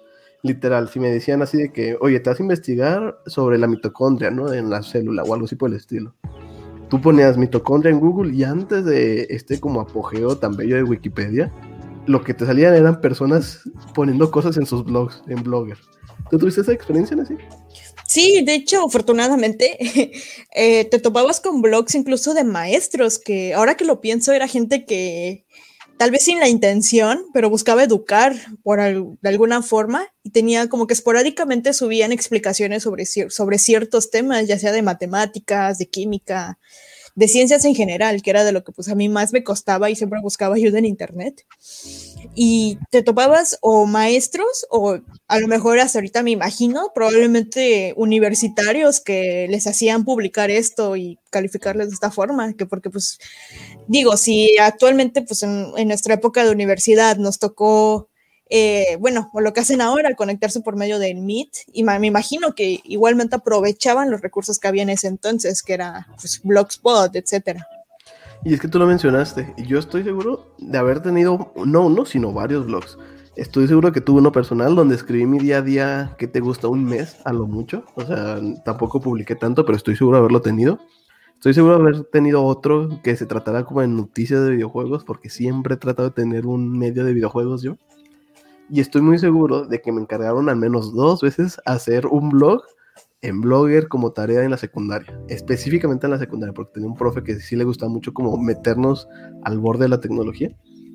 Entonces era tener un blog, creo que era, no sé, de biología, volvemos a la misma, ¿no? Un ejemplo. Y en lugar de estar exponiendo una presentación PowerPoint, se quedaba el blog en línea, te lo mandas a tus compañeros, y tus compañeros estudiaban de tu blog y tú del blog de tus compañeros, y eso era lo que iba a venir en el examen. Yo recuerdo que hasta hice una revista en, en Word para una clase de informática pero, eh, y de hecho, lo, o sea, creo que teníamos que publicarlo en el blog, cosas así. De hecho, igual a raíz de, investigar el tema encontré el blog, o sea, yo creí que ni siquiera iba a recordar cómo estaba, pero sí, sigue vivo el blog de el, eh, que tuve que hacer en la preparatoria, al rato te lo paso. Sí, este, pero sí, eh, Blogspot creo que también es el abuelito de lo que ahora es Twitter, que es como mencionamos hace rato, es ir publicando específicamente con la hora y el momento, pues lo que acontece en tu día a día. Y ahorita Blogspot, o sea, el blog tal cual como lo promueve Blogspot, vive en muchas partes, vive específicamente eh, en Medium, no sé si conozcas esta red, que es un blogspot, pero ahorita la gente se dedica a poner artículos un poquito más elaborados, ¿no? Desde tutoriales o artículos que expresan algo de una ideología, no tanto como una bitácora como es Twitter, sino algo más ya, entre comillas, profesional. Un poco más elaborado. Y también existe, yo creo que tiene influencia en Tumblr, yo creo que tiene influencia en cosas ya muy de mi área, no de tecnología, de desarrollo web en específico, existe DevTo, de, existen muchos blogs de personas que tratan de revivir como esta época, pero escribiendo sobre temas específicos de tecnología. Yo el tema de los blogs en este formato, en el formato de Blogspot, lo tengo muy presente y es algo que veo diario incluso. De hecho, yo tengo uno, o sea, tengo un apartado en mi página web que es un blog donde yo escribo mis pensamientos. No es algo del día a día, pero pues llego y publico ahí. Creo que Nessie se nos desmayó, por lo mientras. No, perdón, perdón, es que me tiene mi micro sin querer. Esto de. Sí, básicamente, pues Blogspot eh, evolucionó a lo que mencionas. Mucha gente lo sigue ocupando, como dices, como básicamente como un diario en línea, que es algo que, de lo, que la verdad yo jamás he podido como que tener el hábito, ni siquiera en internet. Eh, y creo que lo que más, bueno, lo que más he usado para describir este día a día, al menos un corto tiempo, fue WordPress, que creo que es como que un poquito más eh, avanzado, porque no solamente se trata de, escribir um, como que tu día a día, te incita a, es, a publicar, eh, no solamente como, que, como un diario, sino pues, lo que tú quieras, que bueno, los blogs siempre han sido así, ¿verdad? Pero yo siento que como que algo un poco más profesional para todo el público que quiera leerte. Sí, totalmente. Y pasamos al siguiente tipo de red social antigua. En este caso vamos a la mensajería instantánea. Algo que ya ahorita es lo más común del mundo. Digo, todos nos comunicamos ya sea por WhatsApp, por Messenger, por iMessage, por Telegram. No sé, creo que son los más famosos. Pero esto empezó con una plataforma que realmente, esto es una mención honorífica. Creo que ni Nessie ni yo lo usamos, pero sabemos que ICQ es la primera mensajería, el servicio, primer servicio de mensajería instantánea que existió, o al menos como conocido, como famosito, creado en 1996, incluso antes de que yo naciera. No tengo nada que añadir, nada más que te lo agradecemos por el presidente que ahorita pues es tan común, ¿no? Como es un WhatsApp. Sí, definitivamente es el bisabuelo, yo creo, de todos estas, eh, estos servicios de mensajería, que algo que yo quería agregar era que creo que toda red social tiene integrado mensajería instantánea. O sea, puedes mandarle un mensaje privado a quien quieras, desde Instagram, Twitter, eh, Facebook con Messenger. Entonces, antes de que esto existiera, estas estaban separadas. ICQ eh, fue el primero, como mencionó eh, Link. Sin embargo, a pesar de que se descontinúa en ciertas partes del mundo, sigue siendo bastante popular en Rusia. ¿En serio? ¿Así específicamente en Rusia? Sí. Está bien curioso eso. Pero ahora sí, vamos a lo bueno. Vamos a mi sección favorita de la vida, que es historias de Nessie de cuando estaba más joven. ¿Por qué? Porque ahora sí vamos en algo que los dos tenemos que aportar. Vamos al papá, realmente de las mensajerías instantáneas como las conocemos, a Messenger o Microsoft Messenger, supongo. Bueno, eh, un poco de historia. Eh, lo que es eh, Messenger empezó separado de lo que era Windows. Antes simplemente era MSN o Messenger. Este se, bueno, fue creado por Microsoft en el 99 y fue descontinuado de cierta forma en el 2005 porque se convirtió en Windows Light Messenger. De ahí eh, se descontinuó como tal, si no me equivoco, en el 2013 o 14, no estoy segura del dato. Yo te lo consigo. Ok, y fue reemplazado por Skype. Eh, si tú te metes a Skype y metes a un correo que antes tuviste como tu cuenta de Messenger, te va a jalar a todos tus contactos. O sea, yo tengo gente con la que incluso estoy peleada, pero que en su momento tuve en, Messenger, los tengo en Skype. Y pues eh, creo que sí me tocó un tiempo cuando abrías, tu eh, abrías la ventana eh, y se veía como con el formato de Windows, creo que 98, que era esa toda gris. Después evolucionó ya con, con Windows XP y con Windows XP ya venía automáticamente el programa. Entonces, abrías tu sesión, ibas agregando por correo y tenías ahí igual, ay no, se me acaba de desbloquear un, un recuerdo así enorme. Eh, no sé si tú los ubicarás, los espacios. Los espacios como si fuera un muro, no los ubico.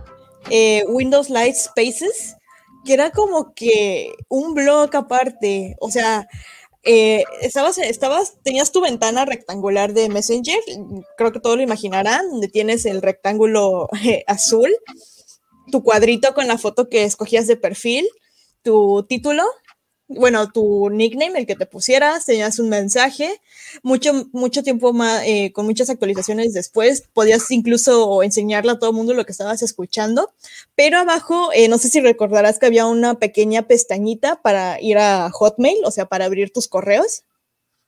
Sí, sí, sí, lo recuerdo. Que y al lado estaba la de Spaces, Windows Live Spaces. Googlealo, tal vez te acuerdes googleándolo. A ver, lo estoy googleando en este momento. Por cierto, el último día que funcionó Messenger fue el 31 de octubre del 2014.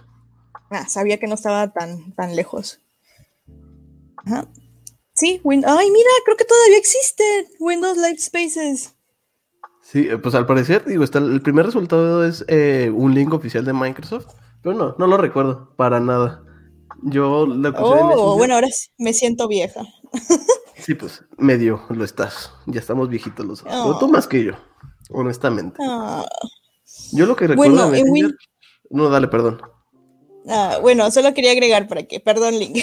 Eh, Windows Live Spaces era igual, o sea, lo tenía así completamente bloqueado, pero ahorita que fui repasando en mi mente los, los botoncitos, entrabas y personalizabas con el fondo que tú quisieras, podías poner como que una sección de fotos y podías poner también entradas, si no recuerdo, de texto, podías poner música. Era muy sencillo, pero también era como que, supongo yo que Windows Live Messenger le quiso entrar a como que a la competencia, pues a MySpace y todo eso, y lanzó esto. Sí, no, no lo dudaría.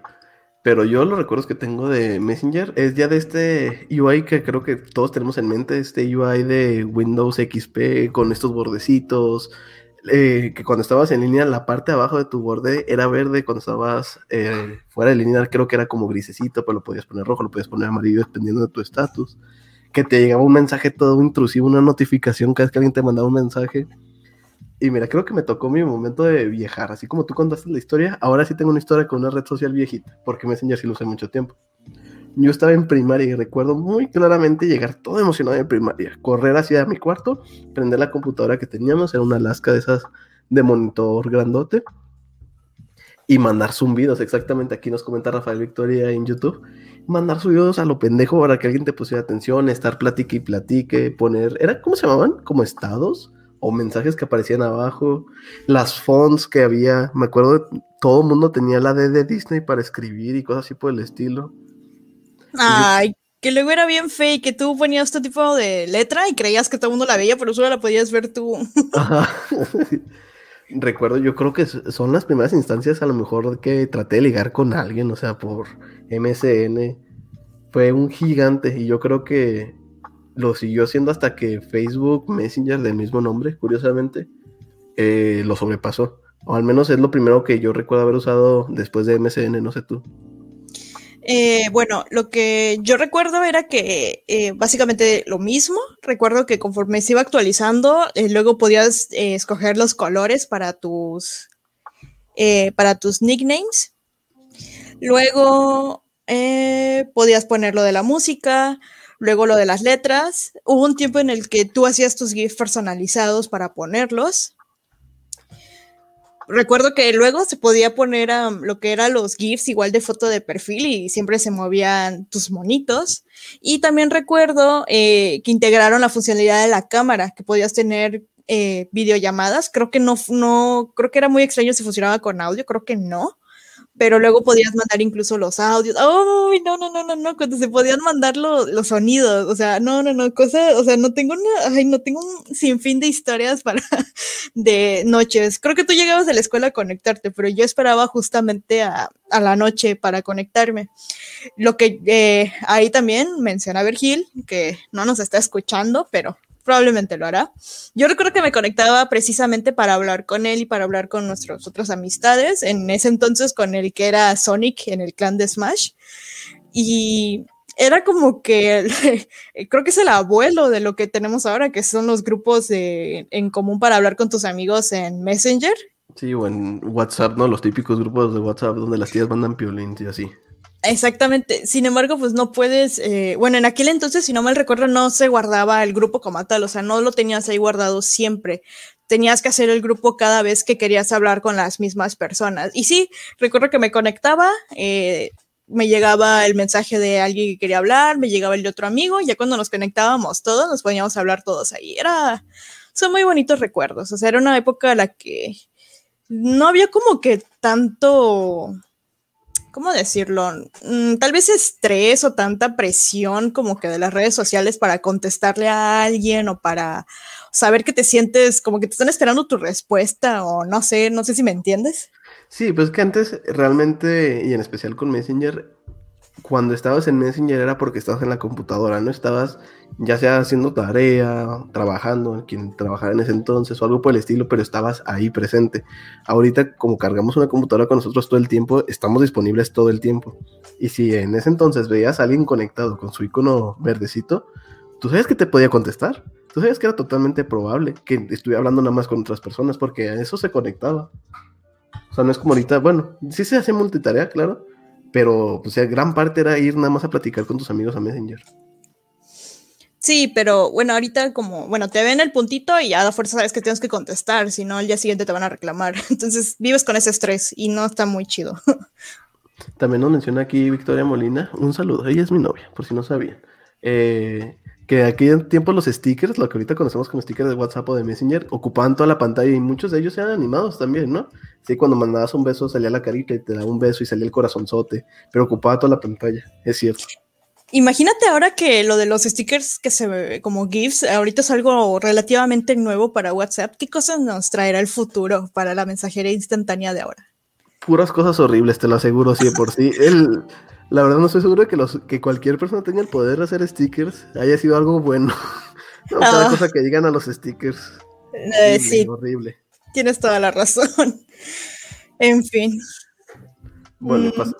¿quieres agregar algo más? estoy tratando de pensar, pues, pues no, simplemente que la época de Messenger fue, fue muy bonita. Fue una lástima que haya muerto de la forma en que murió.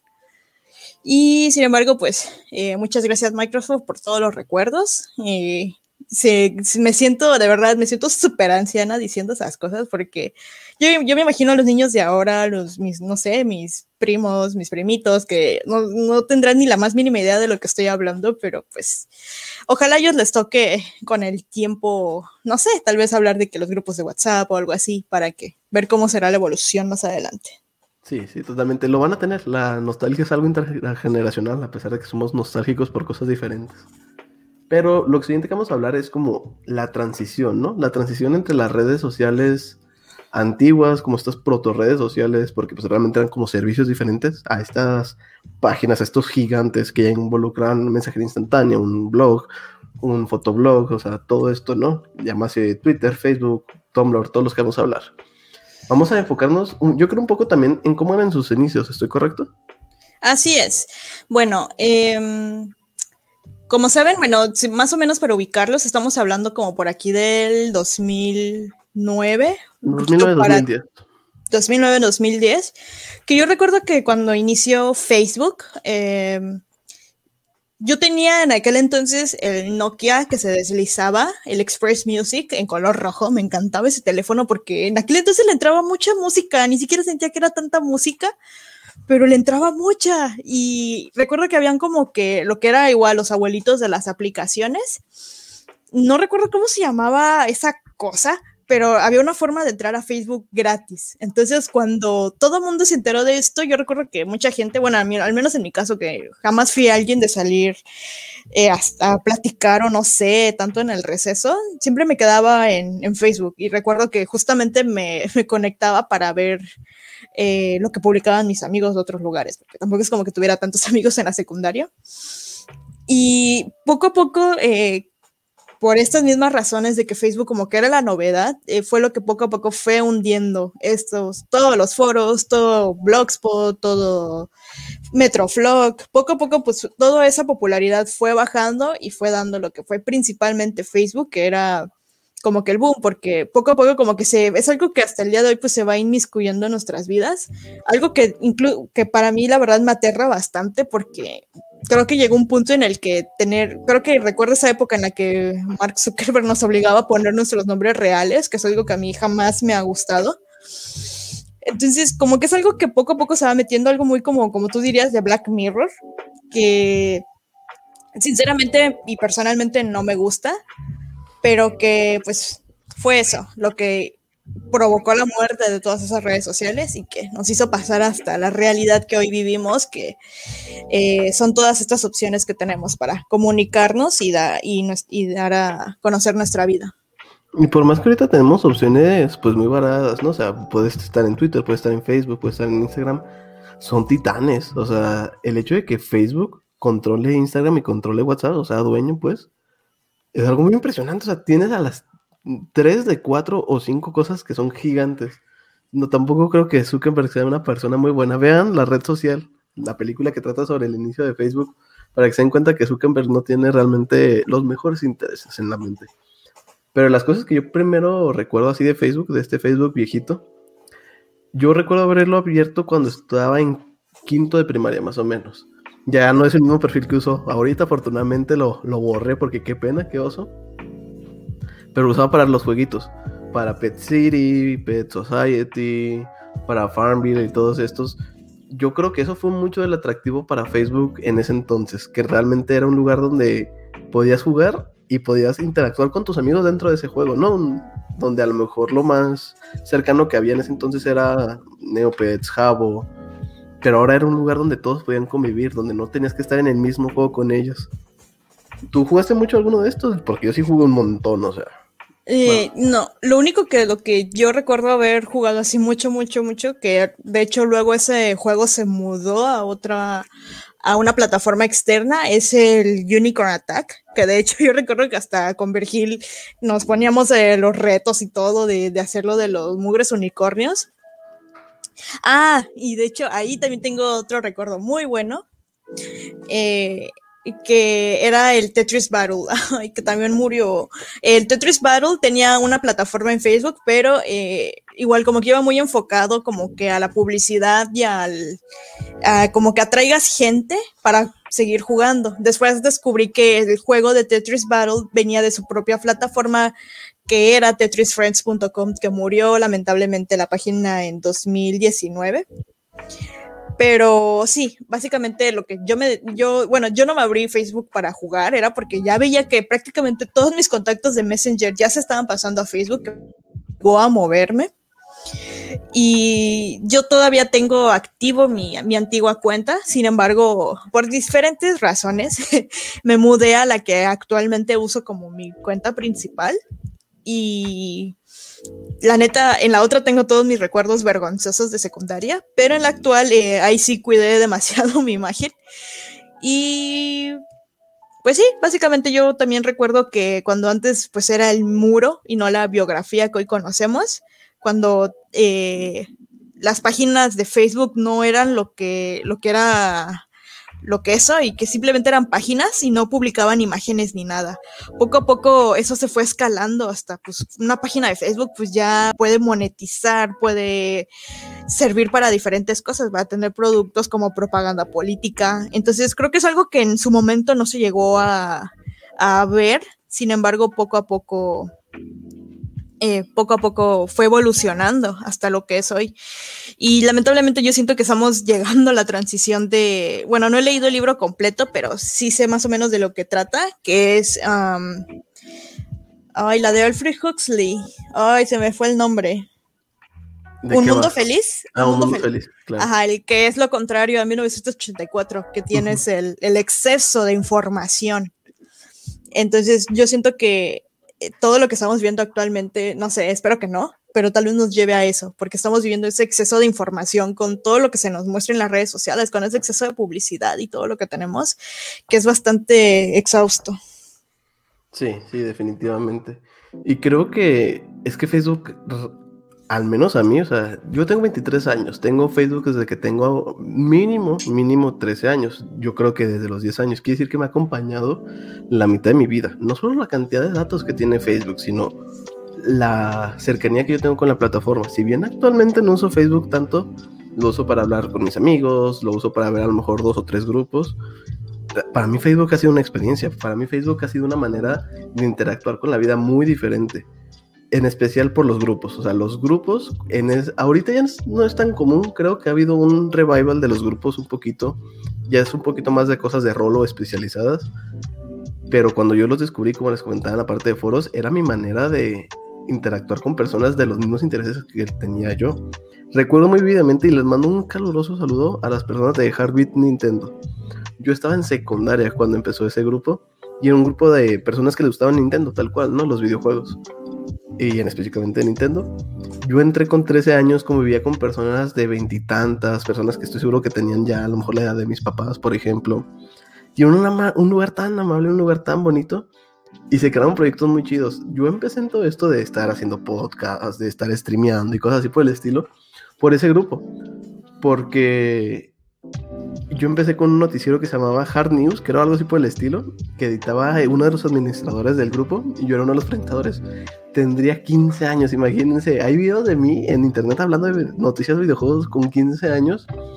El buen autor le mando un saludote porque es una de las personas que quiero muchísimo. Y también Tavo, Tavo que era mi co-conductor. Y por ahí está, algún día lo voy a volver a encontrar, pero hay una introducción como si fuéramos el equipo Rocket presentando esas noticias. Si en Facebook ahorita es bastante sinónimo como con cosas malas, es indudable el impacto cultural que ha tenido y pues algo muy personal, ¿no? O sea, el impacto que ha tenido mi persona. No estaría donde estoy en este momento si no fuera por Facebook. Pero no sé qué te parece si quedamos, cambiaría la siguiente red social. Eh, claro, yo nomás quería eh, agregar algo en cuestión de, de, lo que nos encanta, de shitposting.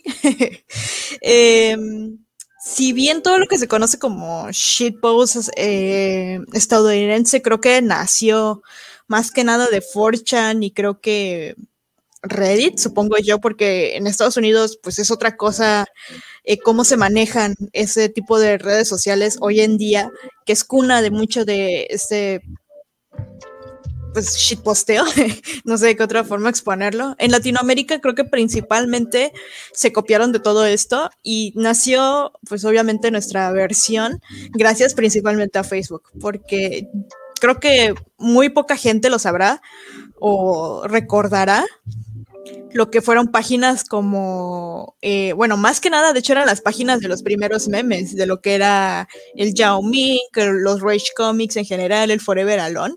De este tipo de páginas siento yo que nació lo que es el shitposteo. Eh, de este shitposteo emigra a lo que son páginas específicas y obviamente pues para no, para evitar creo que ciertos conflictos, porque yo recuerdo específicamente una página que se llamaba Kurt Cobain, que tenía así como que eh, contenido bastante entre fuerte e irónico y sarcástico y no sé, molesto para bastante gente, que de hecho era una de las páginas que doble, eh, eh, traducían lo que era el I Love Shrek. No sé, si, no sé si ubicarás este mame de internet. Sí, sí, un meme clásico de internet. Que Exactamente. No, no sé si es suertudo o debería ir a verlo. ¿Cómo? Que quien no ha visto I Love Shrek, no sé si es una persona con mucha suerte o una persona que tiene que ir a googlear en este momento. Y menos si es Victoria. Si es Victoria, no lo googlees, amor. Yo te explico después. Ok, eh, lo que es como ese tipo de contenido, eh, pues obviamente lo copiaron y empezaron a hacer diferentes eh, versiones. Y para evitar ir, como mencioné, evitar este en conflictos con personas que no le entiende, fue que fueron migrando a grupos específicos de Facebook, que pues todo empezó con, como sabrán, con seguidores de la grasa, eh, Legión Hall, ah, secta mantequilla, que eh, yo nunca estuve ahí, jamás. y a mí me metió una persona que está presente en este podcast que empieza con y empieza con, termina con ese. eh, sí, jamás estuvimos ahí. Y pues lo que, pues ahora básicamente se se conoce como grupos de shitposteo, ya no, ya no específicamente como que grupos separados en los que el racismo y la misoginia y todo lo negativo de Facebook está todo lo que da, eh, sino que es como que un poco más amable, pero con ese sentido de ironía. Entonces, eh, en ese aspecto, eh, me agrada eso de Facebook. Sin embargo, por las normas políticamente correctas de lo que hoy es la plataforma, siento que ya no hay tanta diversidad de, de expresión, que sí, está mal, obviamente, expresarse de forma negativa. Bueno, como que todo tiene un límite. Sin embargo, pues hay cosas que Facebook, pues como que no entiende que es en, ahora sí que en mame, y te terminan funando por cualquier cosa. Pero es que ya también Facebook es tan grande que yo creo que es más el algoritmo lo que ya no nos muestra ese tipo de cosas, no lo quiero fomentar, porque tanto tú como yo hemos encontrado grupos de incels, de personas pedófilas. Ajá. O sea, hay cosas muy cabronas las que hay ahí. Que, obviamente sí merecen ser funadas, pero obviamente cuando te confunden, pues es como que de que, qué onda, ¿no? Sí, sí, ya lo hacen como por protección. Pero, ¿te parece si pasamos a otro lugar donde hay mucha cosa rara también, donde hay mucha persona fumada y donde había porno también? bueno, eh, ahora también una de las de mis redes sociales favoritas, que creo que es como que la que eh, creo que está en segundo lugar de la que más uso, que es Tumblr. Eh, yo llegué a Tumblr por ahí del 2000, creo que finales del 2011, si no es que hasta el 2012. Prácticamente en Tumblr encontrabas eh, contenido variado sobre lo que tú quisieras y muy buenas ediciones, muy buenos GIFs, eh, fondos de pantalla, no sé, o sea, es lo, porque lo que principalmente yo usaba Tumblr. Eh, a mí me tocó lo que era la época de la, edición de la página, como tú decías, que le podías mover al HTML, ponerle el, cursor que tú quisieras, la música que quisieras, e incluso como que animar el fondo, no sé. O sea, yo jamás me metí a eso porque, pues, no sé, no le sé al HTML. Y como tú decías, pues era la época del no por en Tumblr, antes de que fue, quisieran funarlo por la App Store. Sí, Tumblr definitivamente también es una, bueno, no es, era una de mis redes sociales favoritas. La llegué a usar mucho eh, en preparatoria y a lo mejor principios de secundaria, no estoy seguro. Y es que también era ese lugar como para contenido hipercurado. El hecho de que pudieras seguir perfiles en específicos de cosas tipo. Recuerdo muy bien que había una. Hay, de hecho, yo creo, un blog llamado Cute Anime Girls o algo así por el estilo, o sea, chicas bonitas de anime. El cual se dedica nada más a publicar fotos de, bueno, imágenes de monas de anime bonitas, ¿no? Por no decir otras palabras más sensuales, ¿verdad? Pero pues este tipo de contenido hipercurado y hay chistes y hay mames, o sea, si les interesa mucho Tumblr en específico esta red social y hablan inglés, les recomiendo un canal de YouTube llamado Sara Z, Sara con H, Es una muchacha que se dedica a hacer como videoensayos de diferentes redes, bueno, diferentes eventos, pero tiene como un enfoque muy grande en la cultura que había en el 2012 más o menos en Tumblr. Y es muy, muy interesante. Puedes ver los chistes, puedes ver los mames. Es un lugar donde hasta la fecha yo creo hay mucho roleo. Así como Nessie lo hacía en Metroflog, yo creo hay todavía muchas personas que tienen estos tipos de blogs especializados donde rolean como personas de BTS, como personajes de su anime favorito, como personajes de videojuegos. Y hay chistes incontables. O sea, no sé, es un lugar muy increíble. Si pueden alguna vez en Instagram, en Twitter, en TikTok, en alguna parte ver compilaciones de screenshots de Tumblr, denle una oportunidad. Tiene cosas muy bonitas. Yo creo mi post favorito, no sé si lo llegaste a ver, Nessie, es sobre una persona que se supone que está hablando con un hongo y que el hongo le empieza a decir que no lo puede matar de ninguna forma que importe realmente. Entonces, no sé, es algo muy divertido. Búsquenlo, por favor, así pónganle como fungus no matter you cannot kill me in a matter that in a way that matters. Eh, yo, Tumblr, le tengo que agradecer que conocí a una de las personas que más admiro en el mundo, que se llama Malala Yousafzai, que justo cuando pasó lo de su atentado, en Tumblr se hizo una super campaña eh, en lo que concernía a Malala, porque Malala ya era conocida, al menos en internet, en, obviamente en su zona de guerra. Y gracias a, todo eso, eh, bueno, conocí a Malala, conocí su historia y creo que mucha gente también y llegó a conocer la historia de Malala. Entonces, en Tumblr eh, te encuentras infinito, o sea, de verdad, o sea, se pueden encontrar desde un simple GIF todo gracioso hasta un post de reflexión como no se imaginan. Eh, mm, es una, más que nada, creo que te encuentras principalmente con usuarios de Mm, no sé cómo, no quiero usar la palabra, pero no se me ocurre otra, con gente muy progresista. Así que en Tumblr hay espacio para lo que quieran. Es una red que está a, favor de la inclusión en todos sus sentidos. E incluso, bueno, y apoya lo que es bastante, lo que es el arte, la ciencia, y le da su lugar propiamente, y hay una difusión de todo esto. Eh, yo, mi post favorito es uno del que hablamos en, en, Nervers. No sé si recordarás este post épico del que nos tomó todo un programa tuyo debatirlo. A ver, explícalo porque no recuerdo muy bien. El de el arte Vaporwave es el dadaísmo de nuestra era. Ah, claro, claro. Ahorita les doy específicamente el número de podcast que es para que lo vayan a escuchar si les interesa. Por favor, explica lo que dice este post. Este post es, eh, bueno, para un poco de contexto, el Vaporwave, pues es como que eh, creo que se ha vuelto un género de música. Eh, Link, ¿me podrías...? Es como un movimiento artístico más que nada, porque es un movimiento tanto visual como auditivo, ¿no? Entonces es un movimiento artístico completo. Principalmente yo lo asocio con la música, porque pues por el tipo de background que, que tiene en la mayoría de sus canciones, el, si han visto, si ponen Vaporwave en Google, les va a salir como que este tipo de collage con arte antiguo, con colores muy vistosos, con cosas repetitivas.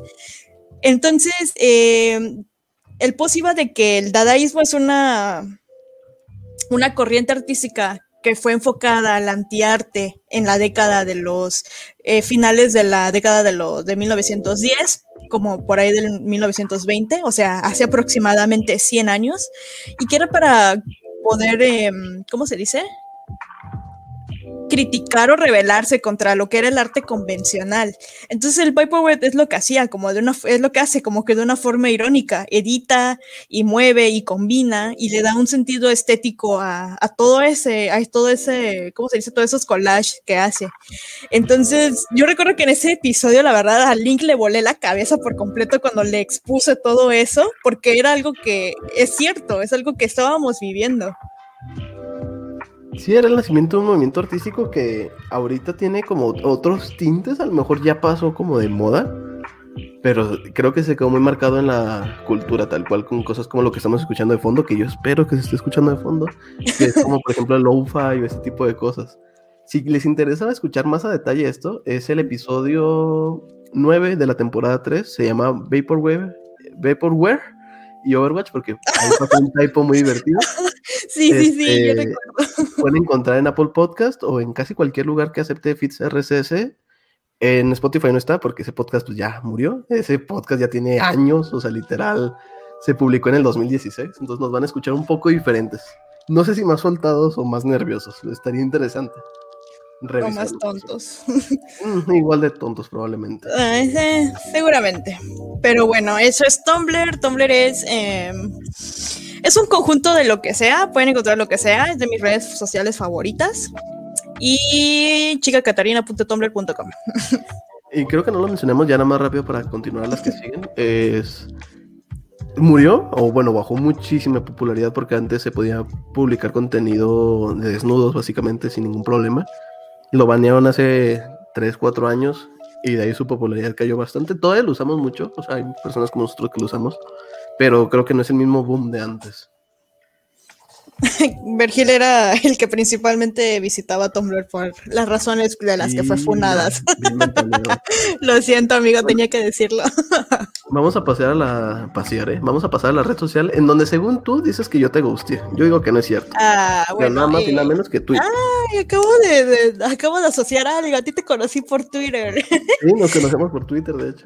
Yo y Link nos conocimos por Twitter por el, el conjunto de podcast y el proyecto en el que estábamos involucrados los dos. En aquel entonces como que Tumblr ya tenía como que un bajón o como que estaba haciendo la transición a lo que, bueno, al menos lo que yo ubico que es ahora.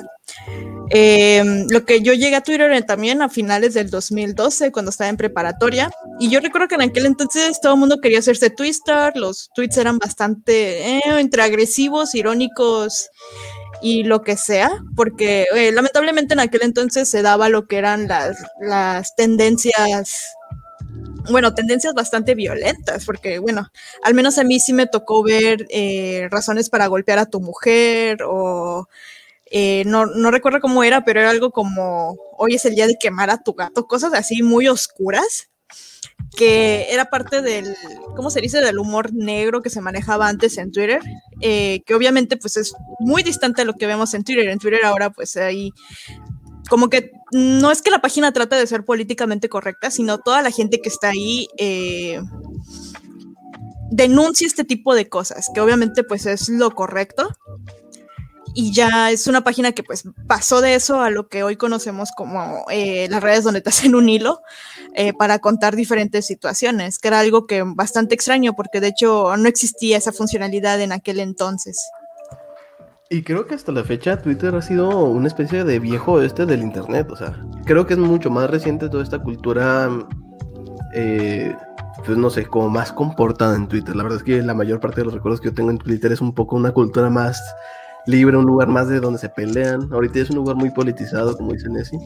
Yo, como dato, estoy en Twitter desde el 2011, desde junio del 2011. Y empecé mi Twitter porque escuché un podcast español llamado soy friki, soy friki podcast, y tenía, mencionaban Twitter, ¿no? Entonces era así como de, ah, pues yo quiero probarlo. Me hice mi cuenta, lo traté como un mes, no le entendí. Como todo mundo, yo creo cuando empieza en Twitter no le entiende, no sabes qué publicar. Y, eh, ah, ah, perdón. y con el tiempo fui agarrando la onda, ¿no? O sea, ahorita se usa yo creo como un microblog, como es, o sea, es intencional hacer eso, publico cosas que nada que ver, cosas que me gustan a mí o cosas que quiero compartir. Pero sí, recuerdo mucho esa época porque yo también la tuve probablemente. No puedo negar donde vengo de tratar de ser un twister de, que querías como tener comunidad, querías tener seguidores. Ahorita creo que es algo mucho más personal y todos tenemos como un Twitter tal cual personal, ¿no? O sea, donde tratamos temas personales, compartimos cosas como con nuestros amigos. Pero siento que Twitter no ha cambiado tanto como otras redes sociales. Creo que su core se sigue sintiendo muy igual aunque ahorita pues exista más moderación por lo mismo, ¿no? Ahorita es gigante, entre comillas, gigante, pero gigante.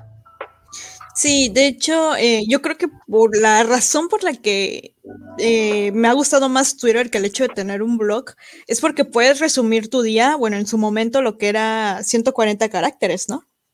Sí, sí, sí, y se usaba mucho incluso anunciar cuando prendías Twitter y cuando lo apagabas, no sé si lo recuerdas, Twitter on y Twitter off que básicamente era decir como de en estos momentos estoy publicando tweets.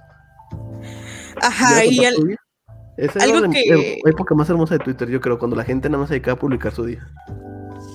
Sí, definitivamente, o sea, o como que tratabas de compartir lo que pensabas o lo que te pasaba como que de una forma cool, Al menos yo recuerdo que, bueno, esa fue la principal razón por la que me hice Twitter. Casi todos en mi salón en la preparatoria tenían Twitter y era así como de que todos nos seguíamos entre todos y como que siempre hablábamos de sentido irónico sobre lo que pasaban en las clases. Entonces, pues, eh, yo tengo esos recuerdos de Twitter. Recuerdo esa época en la que pues todo el mundo criticaba a todo mundo así sin temor a ser funado. Y yo creo que más ese es el cambio, el cambio de más bien como que el sentido que le da a la gente que el cambio de la red social en sí en cuanto a eh, contenido, no contenido, sino, bueno, lo que ofrece. Ajá, exactamente. Y no, no sé, creo que hemos contado muchas veces la historia de cómo nos conocimos por Twitter, sino creo que será para otro podcast porque todavía tenemos dos cosas que hablar y vamos en una hora y media. Nessie, ¿quieres mencionarnos sobre Instagram? Bueno, eh, Instagram, chale, todas las redes sociales yo llegué nueva en 2012. Fue por el fin del mundo seguramente. Instagram, eh, yo recuerdo cuando simplemente se trataba de subir una foto de tu comida y poner una descripción breve. Eh, eso es esos son los primeros recuerdos, que tengo de Instagram. Igual, eh, en aquel entonces como que sí te interesaba tener eh, seguidores, pero pues no era el monstruo que es ahora, de que pues básicamente puedes ser influencer solamente en Instagram y en base a, unas fotos, que de hecho creo que hay hasta historias eh, muy densas respecto a como que los influencers de, de, Twitter son inventados, que creo que pues no es algo como que deep, sino que tal vez sea una realidad. Y, recuerdo que habían pocos filtros y no había tantas funcionalidades como las que tenemos ahora, que del boomerang, que los, que los filtros de movimiento, que creo que también va relacionado con lo que comentaste de los deep faces, que son esos que te cambian la cara o te ponen los brillitos y esas cosas. No sé si tenga relación. Ha de tener una relación, o sea, me imagino que la manera en la que se mapeó la cara fue lo que permitió que los deepfakes pudieran aplicar inteligencia artificial para cambiarla. Ajá, entonces pues prácticamente eh, de Twitter eh, creo que el cambio también ha sido inmenso, más que nada por la compra que hizo Facebook de la red social, que pues ahora hay historias que creo que, si no me equivoco, nacieron de Twitter o No, nacieron de una red social llamada Snapchat, muy popular en ah, Estados Unidos, medio popular aquí en México. Sí, yo Snapchat nunca la entendí, pero uh, de Instagram fue creo que es donde más se popularizó lo de las historias, no lo sé, o sea, sé que nacieron de Snapchat, pero de, Instagram ya todas las redes sociales tienen historias. Sí, sí, definitivamente el boom de Instagram historias fue increíble. Y la verdad es que Instagram, antes de historias, yo lo usaba de una manera muy precaria. No sabía ni siquiera cómo usarlo, pero a partir de las historias fue mucho de lo que yo usaba. Me gustaba mucho publicar historias de mis plantas, de mis mascotas, de mi día. Volvemos a la misma mano como una especie de blog fotográfico. Dirías un fotolog. Ajá. Este, pero creo que se arruinó mucho. Creo que Instagram, por el querer monetizar, por los cambios que ha hecho en su algoritmo, ya es muy difícil ver el contenido que te interesa. Las historias pasó de ser una cosa muy padre, de ser una cosa muy bonita, a estar súper spameado por historia a lo mejor de personas famosas. No sé, Instagram lo que hice mucho, mucho tiempo, y ahorita es algo que ni siquiera tengo cuenta, la desactivé. De hecho, la de usuarios también está desactivada, por si alguien nos escuchaba por ahí. Ah. Pero ya volveremos, ya volveremos. Sí, ya. Separaré la cuenta de usuarios de la mía probablemente y volveremos en Instagram. Ok, Lick, ¿y hablamos de la última? Sí, perfecto. Creo que en esta yo voy a hablar un poquito más. La última que tenemos es Reddit, ¿no? La evolución de los eh, foros. Foros. Reddit es una plataforma también muy agridulce. Es una plataforma muy bonita porque hay muchas comunidades muy especializadas en un solo lugar, ¿no? Donde antes tenías que ir a un foro de videojuegos, un foro de tecnología y un foro de mejor de anime. Ahorita todo está en Reddit y se les llaman subreddits. Son espacios dentro de las redes sociales donde igual se publican publicaciones, ¿verdad? La redundancia, y se manejan en hilos, ¿no? De conversaciones. Hay cosas increíbles como R diagonal Trebuchet Memes que nada más se dedica a publicar cosas, o sea, memes de Trebuchet, que es como este tipo de arma que es competencia de la catapulta. Y son memes muy chidos, son memes muy padres, pero creo que la mayor desventaja de Reddit, o al menos actualmente, es su falta de comunidades en español. No sé si tú conozcas alguna comunidad en español en el Reddit como muy grande. No, la verdad no. O sea, yo todo lo que sé de Reddit es por posts en inglés, por las historias que pues otros usuarios en más que nada en YouTube cuentan sobre lo de Reddit y yo me hice muy fan de las historias de Reddit, las historias de las Karens, las preguntas sobre qué hacías en el, qué estabas haciendo el día del 9-11, etcétera. Eh, normalmente sí me gusta leer en inglés, sin embargo me gusta más, creo que por lo mismo utilizo más Tumblr, porque en Tumblr, eh, si bien tienes que leer en inglés, no es algo con lo que tengas que leer tanto. Si me explico, porque digo, si entras a Reddit, obviamente todo lo que vas a leer, todo va a estar en inglés. Sin embargo, en Tumblr, pues, ¿qué leerás a lo mucho? Cinco renglones en inglés, creo que es demasiado. Eh, y es la principal razón por la que casi no entro a Reddit, porque hasta cierto punto como que me, me cansa estar leyendo en inglés. Todavía no me acostumbro al 100% a, a hacer eso. Sí, eh, definitivamente. Es que Tumblr es una red más multimedia, o sea, se presta más para compartir imágenes, audios eh, y fotos en especial. Reddit no, Reddit sí tiene un enfoque, o al menos tenía un enfoque muy grande en lo que es eh, texto. Actualmente ya existe con este nuevo rediseño que está horrible, carga lentísimo este enfoque como más multimedia, ¿no? Incluso te ponen streams y cosas así por el estilo. Pero el Reddit original que eran pues básicamente puro texto. Y sí, hay historias muy muy buenas, hay cosas muy padres en inglés, está este típico meme de We did it, Reddit, porque se ponían de acuerdo, se ponen de acuerdo hasta la fecha, ¿no? Con todo este tema de GameStop y ah, la bolsa, o sea, es una comunidad muy padre. Siento que también tiene el mismo problema de Facebook, que llega a tener comunidades muy muy tóxicas, pero pues, se hace que es muy difícil no tener una comunidad tóxica siendo una red social de ese tamaño.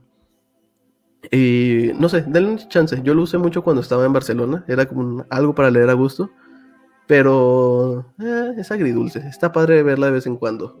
Encuentran fondos de pantalla muy buenos ahí. Si quieren buscar fondos de pantalla, busquen en Reddit. Es lo que yo hago.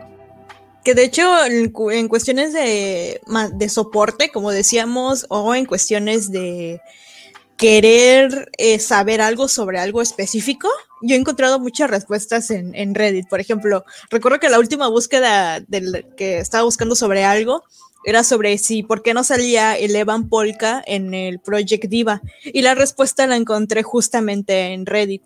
No, no daban la respuesta de que por qué no era Evan Polka, sino que solamente ha salido en un juego de todos los Project Diva que han salido y que solamente siempre ha salido en el tutorial en otras versiones, por ejemplo. O sea, ese tipo de cosas que tú no sabes, pero precisamente alguien lo sabe y lo publicó en Reddit, te saca de ese apuro. Así que eso es lo cool para mí de, Reddit.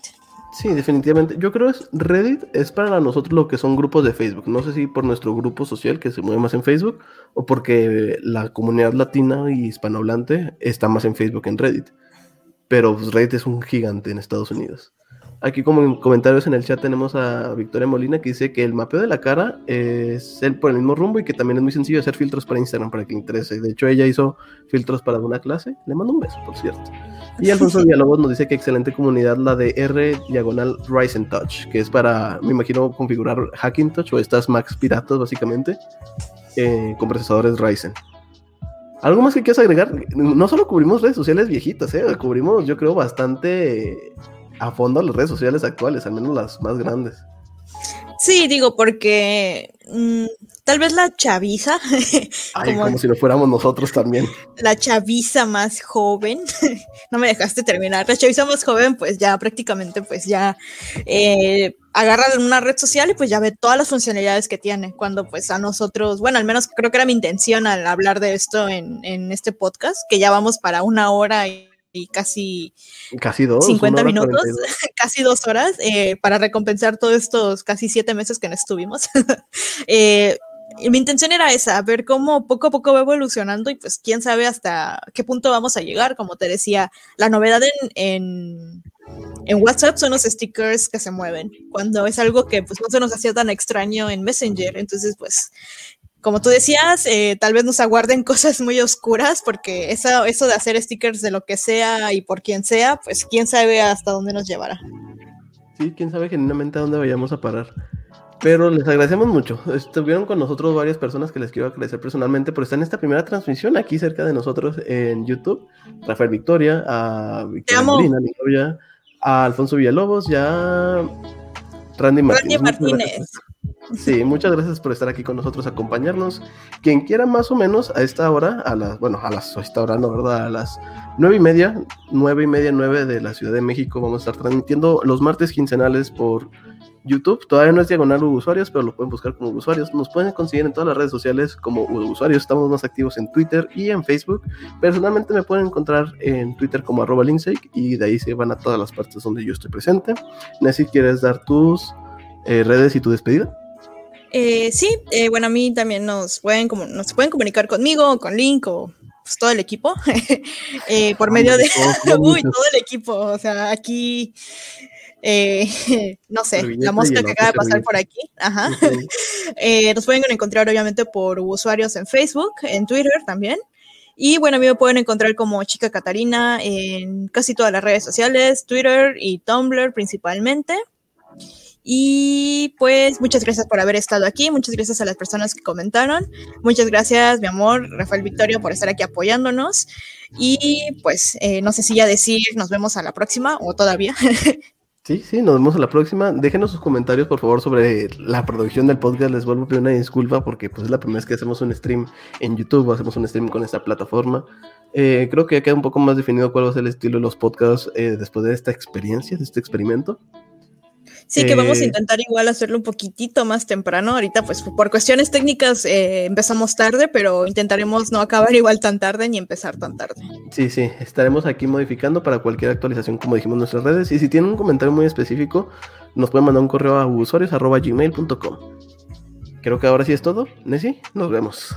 Nos vemos. Muchas gracias a todos. Bye bye. Ah, ah, invéntate algo, canta algo, porque necesito poner la cortinilla. Canta, canta. Saludos, uh, besos. Uh, muchas gracias a todos y, uh, ah, y también no hay que olvidar, gracias a, a, Priscila Salas slash Claire por las cortinillas que nos apoyó desde el año pasado, sin embargo aquí estamos otra vez. Si nos escuchan solamente por ella, muchas gracias. Intentaremos igual que nos apoye, ella pueda aportar. Sí, ojalá pueda ser un episodio que podamos eh, hablar con ella y escuchen el podcast de Vocaloid, de iPod, de cuál otro, de Canal 5. Son podcasts muy bonitos, son podcasts más cortitos, con poquita más producción por si ustedes quieren. Y se los agradecemos mucho. Ahora sí, nos vemos. Hasta la próxima. Gracias, bye bye.